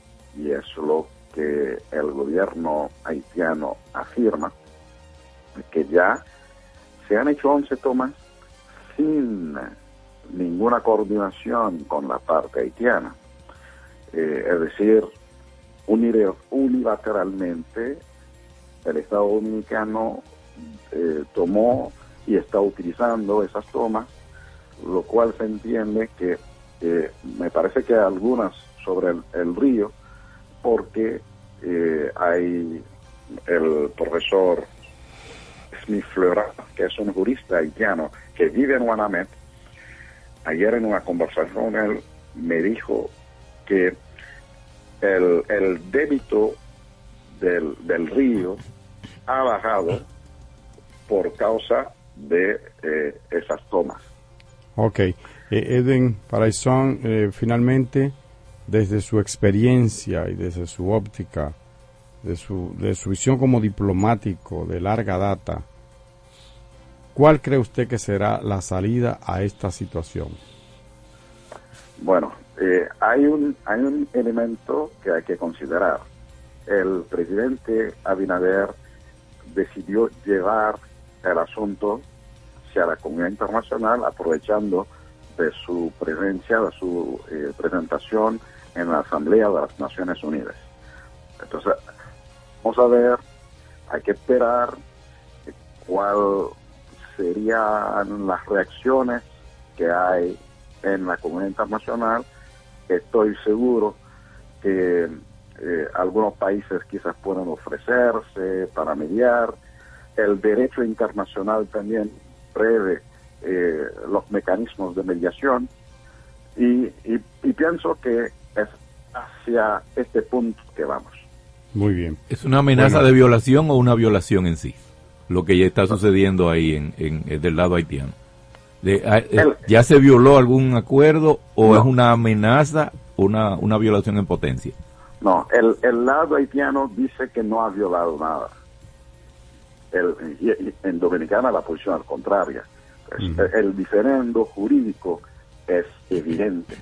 Cada parte tiene como una tiene una lectura diferente, una interpretación diferente, porque eh, eh, la parte haitiana utiliza el artículo 10 del tratado eh, para decir que, que tiene, tiene derecho en usar y que lo que está haciendo no es un desvío. O sea, habrá, habrá que, ver eh, qué dicen los técnicos hídricos y medioambientales, y eso es lo que hemos propuesto. Sí. Muy bien. Muchísimas gracias, Edwin Paraizón, por la gentileza de concedernos esta entrevista y un poco arrojar luz sobre esta situación. Muchas gracias y un abrazo. Que tenga un buen fin de semana. Igualmente. A la franca, por la nota 95.7, conoce de todo. Con Leasing Popular das un salto inteligente para que tu negocio avance. Adquiere los activos que tu empresa necesita como vehículos, flotillas, maquinarias y paneles solares mientras obtienes mayor ahorro gracias a beneficios fiscales del producto, plazo hasta 7 años para pagar, hasta 100% de financiamiento. Banco Popular, a tu lado siempre. Síguenos en Twitter e Instagram. Somos arroba a la franca radio.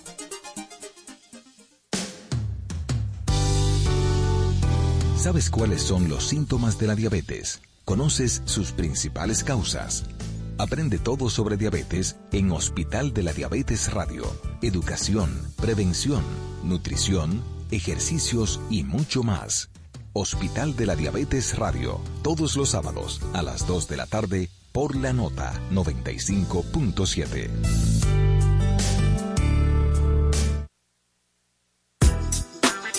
En los años 80 vivimos los mejores éxitos pop de toda la historia.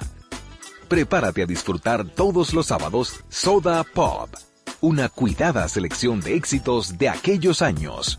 Soda Pop bajo la conducción de Pablo Nogueroles por la nota 95.7. Conoce de todo. Está en el aire a la franca. Dicen por ahí cómo anda el mundo con Bartolomé de Champs. La, él está de fiesta porque él tiene una celebración interna lo tiene mono, mira. Ah, sí, sí, desde Alafranca estamos saludando a, la nieta. Esta es una semana de nietos, porque ya van dos de Carlos y mi nieta Naomi Gabriela de Chance Abreu. Está también de cumpleaños y desde Alafranca le enviamos un saludo. Ella está conectada con el programa. Mi saludo, abrazo, beso de parte de papá Agustín y de todos los compañeros aquí en Alafranca. Que la pasen muy bien. Ay, a Michelle, un abrazo y bendiciones. Mire, oye cómo escucha, oye cómo, cómo suena ahí abajo. Dile, dile, que... Felicidades. Yo quiero aprovechar entonces ya que estamos en la tanda de sociales de Alafranca que, que la acabamos de inaugurar, eh, felicitar a mi gran amiga y compañera Edith Febles que está de cumpleaños hoy. Ah, Mando un abrazo.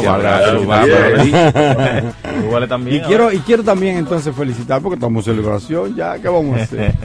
Felici- felicitar a una gran periodista que se estrena como documentalista, que incluso se estrena ganando, cosas raras, tú sabes. Sí. Ella es hija de un gran amigo, un viejo amigo, un viejísimo amigo. Pitagórico. Eh, eh, Amelia de Champs ha hecho un documental que fue su tesis también eh, para el instituto de, de- donde estudió en, en- en la ciudad de Nueva York, donde, a donde se retiró a estudiar durante más de un año. Y él, en su tesis elaboró un documental que es como Viaje al Corazón Azul. Ella, una actitud osada, digo yo, para hacer- realizar su documental, bajó Hasta bajó temeraria, hasta ¿verdad? El centro, sí, de la mina.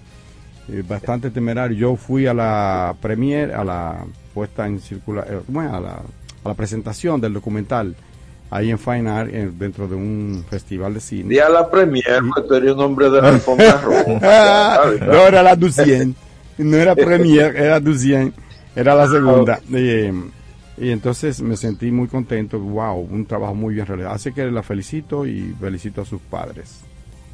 Ahora, uno de ellos va a hablar ahora. Felicidades a todos. Mira, Germán, antes de que Bartolomé se vaya, yo creo que eh, No, él va una mención, una mención simplemente Ajá. a una conmemoración trágica que es, es que el pasado miércoles se cumplió el primer mes de la tragedia de San Cristóbal.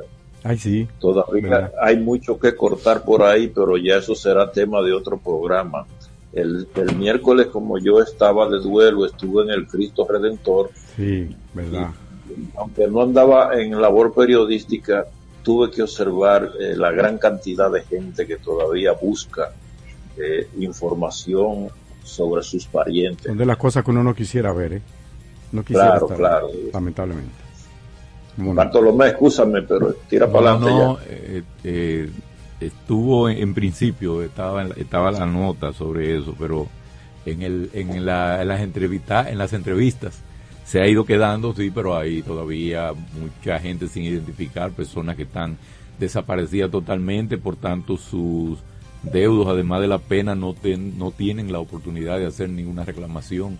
Es una situación todavía cada vez más desoladora, la, la, la secuela y están los reclamos de las personas que a veces eh, con su dolor hacen unos reclamos que son imposibles de atender porque se está buscando como eh, con lo- los mejores eh, términos para localizar restos humanos e identificarlos, pero la situación es un poco difícil porque las condiciones que se dio y con todo el poder de fuego que había ahí, muchas cosas estarán desaparecidas, incluyendo personas totalmente. Bien. En- en- con la participación de más de un centenar de delegaciones de los Estados miembros de, del bloque del Grupo 77 y China, se está celebrando eh, en la capital de La Habana la, cumbre de estos grupos, de este grupo G77 y China, con un tema fundamentalmente basado en la educación y la tecnología, donde el presidente de, de nuestra república, eh, Luis Abinader, estuvo, eh, fue, viajó ayer en la mañana, eh, expuso y regresó en la tarde. La, esta cumbre tiene el objetivo fundamental de esta cumbre es eh, elevar, tratar de, limitar, cerrar la brecha que se da entre los países con más posibilidades económicas y poder y el gran resto, resto de países que eh, van o han sido sometidos a determinadas condiciones, por condiciones también eh, particulares, no han tenido ese nivel de desarrollo y van a la saga.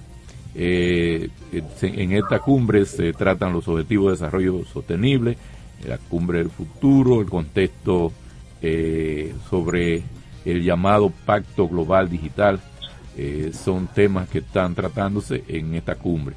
Nuestro presidente se apostó a un abogó por trabajar de manera conjunta en la región por convertirla en un importante polo de la cuarta revolución industrial, que está marcada, según el presidente Abinader, por la presencia de nuevas tecnologías transformadoras de utilidad general, como la inteligencia artificial y otros avances que relacionan al presente a un ritmo acelerado. El presidente viajó con el, eh, fundamentalmente con el ministro de Relaciones Exteriores, el administrativo de la presidencia, José Ignacio Paliza, y el de Educación Superior, Ciencia y Tecnología, Franklin García Fermín. El gobernante expresó su gratitud al presidente cubano, Miguel Díaz Canel, y al pueblo de Cuba por brindar ese espacio de diálogo en un momento crítico para el mundo cuando los retos son numerosos y la, humanidad enfrenta desafíos sin precedentes en nuestra historia. Eh, en ese contexto también el presidente ofreció declaraciones a la prensa, porque el tema no era eh, como el próximo de la ONU, que es más abierto. Las declaraciones sobre el caso haitiano las ofreció a la prensa en el contexto de la cumbre, en la que se refirió a la situación creada en la frontera con Haití por la construcción de un canal a la prensa, porque el tema no era eh, como el próximo de la ONU, que es más abierto. Las declaraciones sobre el caso haitiano las ofreció a la prensa en el contexto de la cumbre, en la que se refirió a la situación creada en la frontera con Haití por la construcción de un canal, como el próximo de la ONU, que es más abierto. Las declaraciones sobre el caso haitiano las ofreció a la prensa en el contexto de la cumbre, en la que se refirió a la situación creada en la frontera con Haití por la construcción de un canal. Por otro lado, la red Twitter entregó al fiscal especial que investiga al presidente de Estados Unidos, Donald Trump, por injerencia en las elecciones presidenciales 2020, al menos en 32 mensajes directos de su cuenta en esa red social, según se supuesta viernes. La plataforma digital se vio forzada a entregar sus registros tras haber recibido una orden en enero por parte de la oficina de Jack Smith, el fiscal al frente de las pesquisas eh, en las investigaciones sobre la injerencia del presidente Donald Trump respecto a las elecciones pasadas en 2020 en Estados Unidos. Así que también todos estamos advertidos de que nuestros mensajes y nuestro uso de las redes están registrados y, permanecen ahí y hay forma de encontrarlo. En Marruecos, la cantidad de muertos eh, ya determinado, eh, alrededor de 3.000 muertos y más de 5.000 eh, personas lesionadas y una gran cantidad de personas desaparecidas. El gobierno, por el terremoto que azotó en esta semana con réplicas el, en el fin de semana pasado a esa nación. El, el gobierno marroquí ha, mostrado, ha dicho que está resuelto a pedir más ayuda internacional para tratar eh, la situación tan calamitosa, penosa por la que ha pasado ese país. Mira, Chan, a ah, y a propósito de eso, antes de irnos de Marruecos, el gobierno marroquí ha dicho que, que la que confirma que no, que no ha desistido de la de que eh, se celebre allí la una cumbre económica que tendrá lugar eh, para el 15 de octubre. De todos modos, pienso que ya estarán pensando en, ver cómo, cómo va, eh, cómo se va a celebrar una cumbre ahí, porque la todavía eh, el 15 de octubre habría que ver cuáles riesgos hay y cuál es la situación de ese país. Voy a comentarle algo a Germán aquí que lo yo, como decía Amelia Deschamps sobre eh, eh, Freddy Ogando, que estaban metido en la, en la galería, en la cueva de, tomando la nota, que decía, me cayó una tierrita. o sea, me cayó una tierrita en la cabeza. O sea, eh, eso dirán la gente de, de esas organizaciones internacionales económicas. Sí. Bueno, yo no quiero dejar pasar, la, aunque sea un segundo, para expresar como, como digamos, como un, hombre que vive de, las informaciones de aquí y de afuera. Yo le doy mucho seguimiento a, la, a las noticias internacionales y veo siempre, me llama mucho la atención el sesgo, la, la, diferencia que hay en el tratamiento a temas de, dependiendo de dónde ocurre. Esto de, de, Marruecos es una verdadera tragedia, lamentable, casi 3.000 muertos, más de 3.000 heridos destrucción en muchos pueblos, pues sobre todo en los campos donde ocurrió el epicentro, etcétera. Ellos construyen con poca varilla, construyen con barro, con, con ladrillos, esa es la tradición y tiene que ver con el clima, explicaba un ingeniero que, que vi. Y por eso cuando hay un terremoto, que casi nunca ocurren terremotos de esta naturaleza, hacían 60 años que no pasaba, eh, pues eh, tiene este tipo de destrucción. 6.9, casi 7, era, ¿verdad? el la intensidad. 6.8 y después una réplica de Ajá. 4.7. Sí, y, lamentable. Pero eh, al lado, al lado de Marruecos, hay un país que se llama Argelia, que es uno el país más grande, yo creo, de los más grandes que hay, ¿verdad? Y al lado de Argelia, el otro vecino, así, caminando hacia, hacia, el, hacia el este, está Libia. Después que, de- que, que a ese país lo destruyeron, que derrocaron al presidente, que lo, lo tumbaron, eh, tenía una dictadura, ¿verdad? Pero ese presidente tenía ese país bajo control. Ahí ese país eh, hay un desastre, Y Libia. en las mejores condiciones de cualquier país de un África. desastre, sí, pero había no había libertad, no, no sé de cosas. Depende. El asunto que Libia estaba en esa situación, como Muammar Gaddafi, que fue derrocado y asesinado, no de que justiciado, asesinado, una cosa brutal. Pero no por el el país que no. tenía Por la OTAN. Oye, Germán, el país que, sí, Las re- el país que las tenía la de mayor paz reserva de oro claro. y, de, de di- de dólares de toda África. Ese país vino un desastre, está dividido en dos. Una parte lo controla un general, un militar ahí. Eso es un país de muchas tribus que solo Muammar Gaddafi lograba mantener unificada. Un poco lo que pasaba en, en la Unión Soviética con Stalin, que tenía control y tenía eh, buscaba la vuelta de un poco lo que hizo Alejandro Magno en su momento, guardando la, la, la distancia histórica. Eh, y las que reinas del Caribe te van a someter al escarnio. pero entonces respetaba las características de ese pueblo y por eso logró ese, ese gran imperio, ¿verdad? Por Eh, el boicot al Stalin en su momento, la Unión Soviética, 15 repúblicas logró la, la, la unidad a pesar, respetando la identidad de- nacional de cada y los idiomas de cada pueblo, Kazajistán, Kirguistán, ah, Armenia, Georgia, todos esos países. ¿Verdad? Ucrania, no, Ucrania no. Eh, ¿vos- Germán. Yo no recuerdo si Ucrania era parte de la Unión. Sí, sí. Ah, también. Ok. Entonces, eh, en Libia pasó lo mismo. Después de la caída de Gaddafi, pues vino la debacle.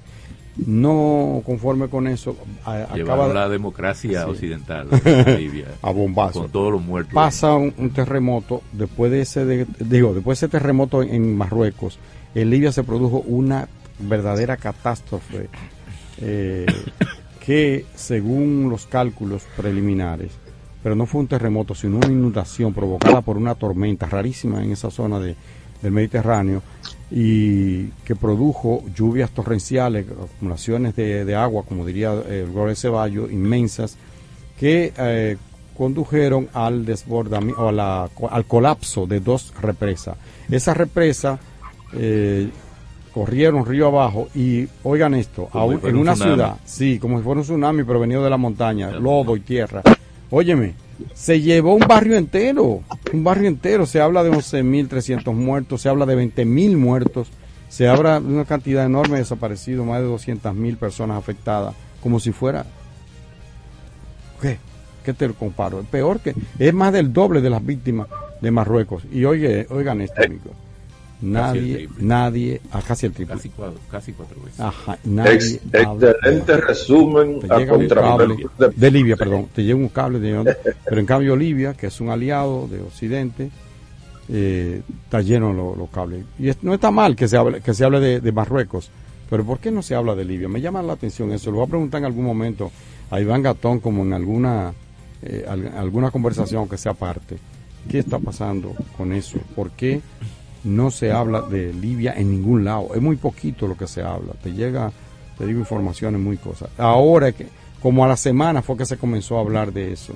Pero ocurrió el lunes. Para, a- a Y ayer no estaba Entonces, la base cable sobre eso. no. Hasta el 14, entonces, hasta el jueves. ajá. Entonces, bueno, quería decir eso, lamentar la situación. Eso es nuestra mucho solidar- muerto. Sí. Y, y más de 20 mil Oficial, oficial 11.300, pero se habla hasta de 18.000 hasta 20.000. El mar, a donde fueron arrojados barrio entero, barrio entero, eh, yo no sé si la gente tiene, o si tú tienes la idea de lo que yo estoy diciendo, es como que de aquí tú digas todo Gascue, todo esa zona colonial, la zona, te vaya todo al mar, todo, el, río lo arrastre, el, el agua. Eh, lamentable esa situación, dramática, ¿no?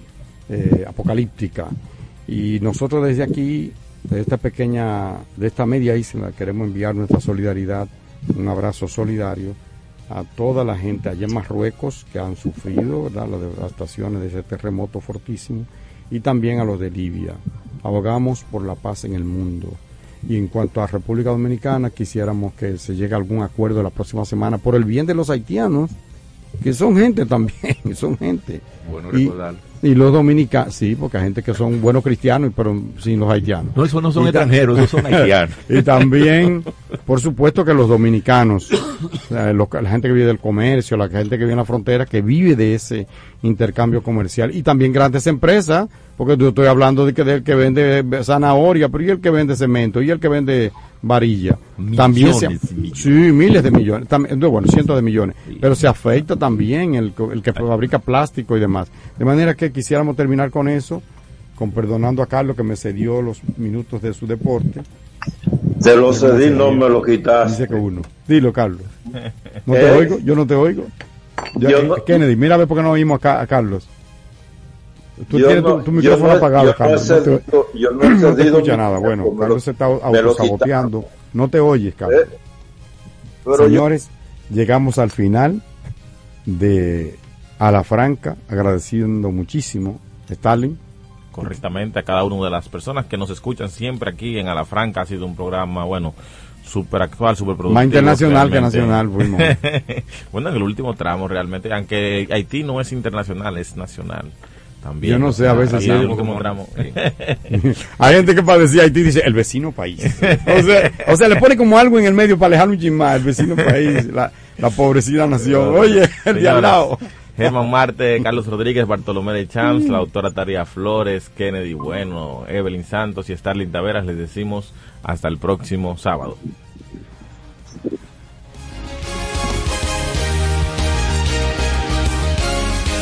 Te acompaña la nota 95.7. Banreservas presenta Escarbando en la Historia con Cuquín Victoria. Jamaica fue el nombre que le dieron los ingleses a esa isla, cuyo nombre significa isla de agua y madera, que era como lo llamaban los aborígenes que vivían ahí. Felipe y Gaby dan fe del crecimiento de la construcción gracias a Banreservas. Lo mismo dicen Manolo, Conchita y toda la brigada por el apoyo que recibe la pelota. Muchos también son testigos del apoyo al arte y la cultura, y ni hablar de los que se benefician del programa de pignoración de arroz, como don Héctor y su gente. Que les cuente Jessica, que realizó su sueño ecoturístico con la ayuda de Expo Fomenta Pymes Banreservas. Los sectores construcción, pymes, deporte, arte, cultura, turismo y agricultura saben que detrás de uno que avanza hay muchos más echando hacia adelante. Banreservas, el banco de todos los dominicanos.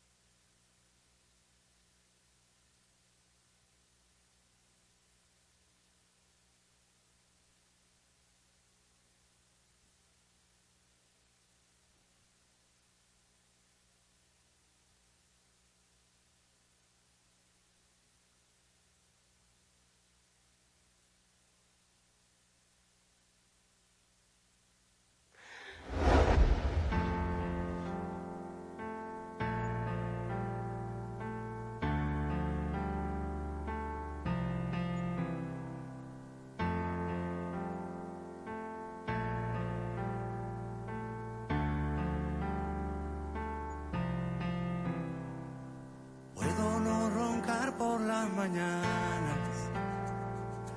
Puedo trabajar de sol a sol. Puedo subirme hasta el Himalaya o batirme con mi espada para no perder tu amor. Puedo ser tu fiel chofer, mujer, todo lo que te imaginas puedo ser. Y es que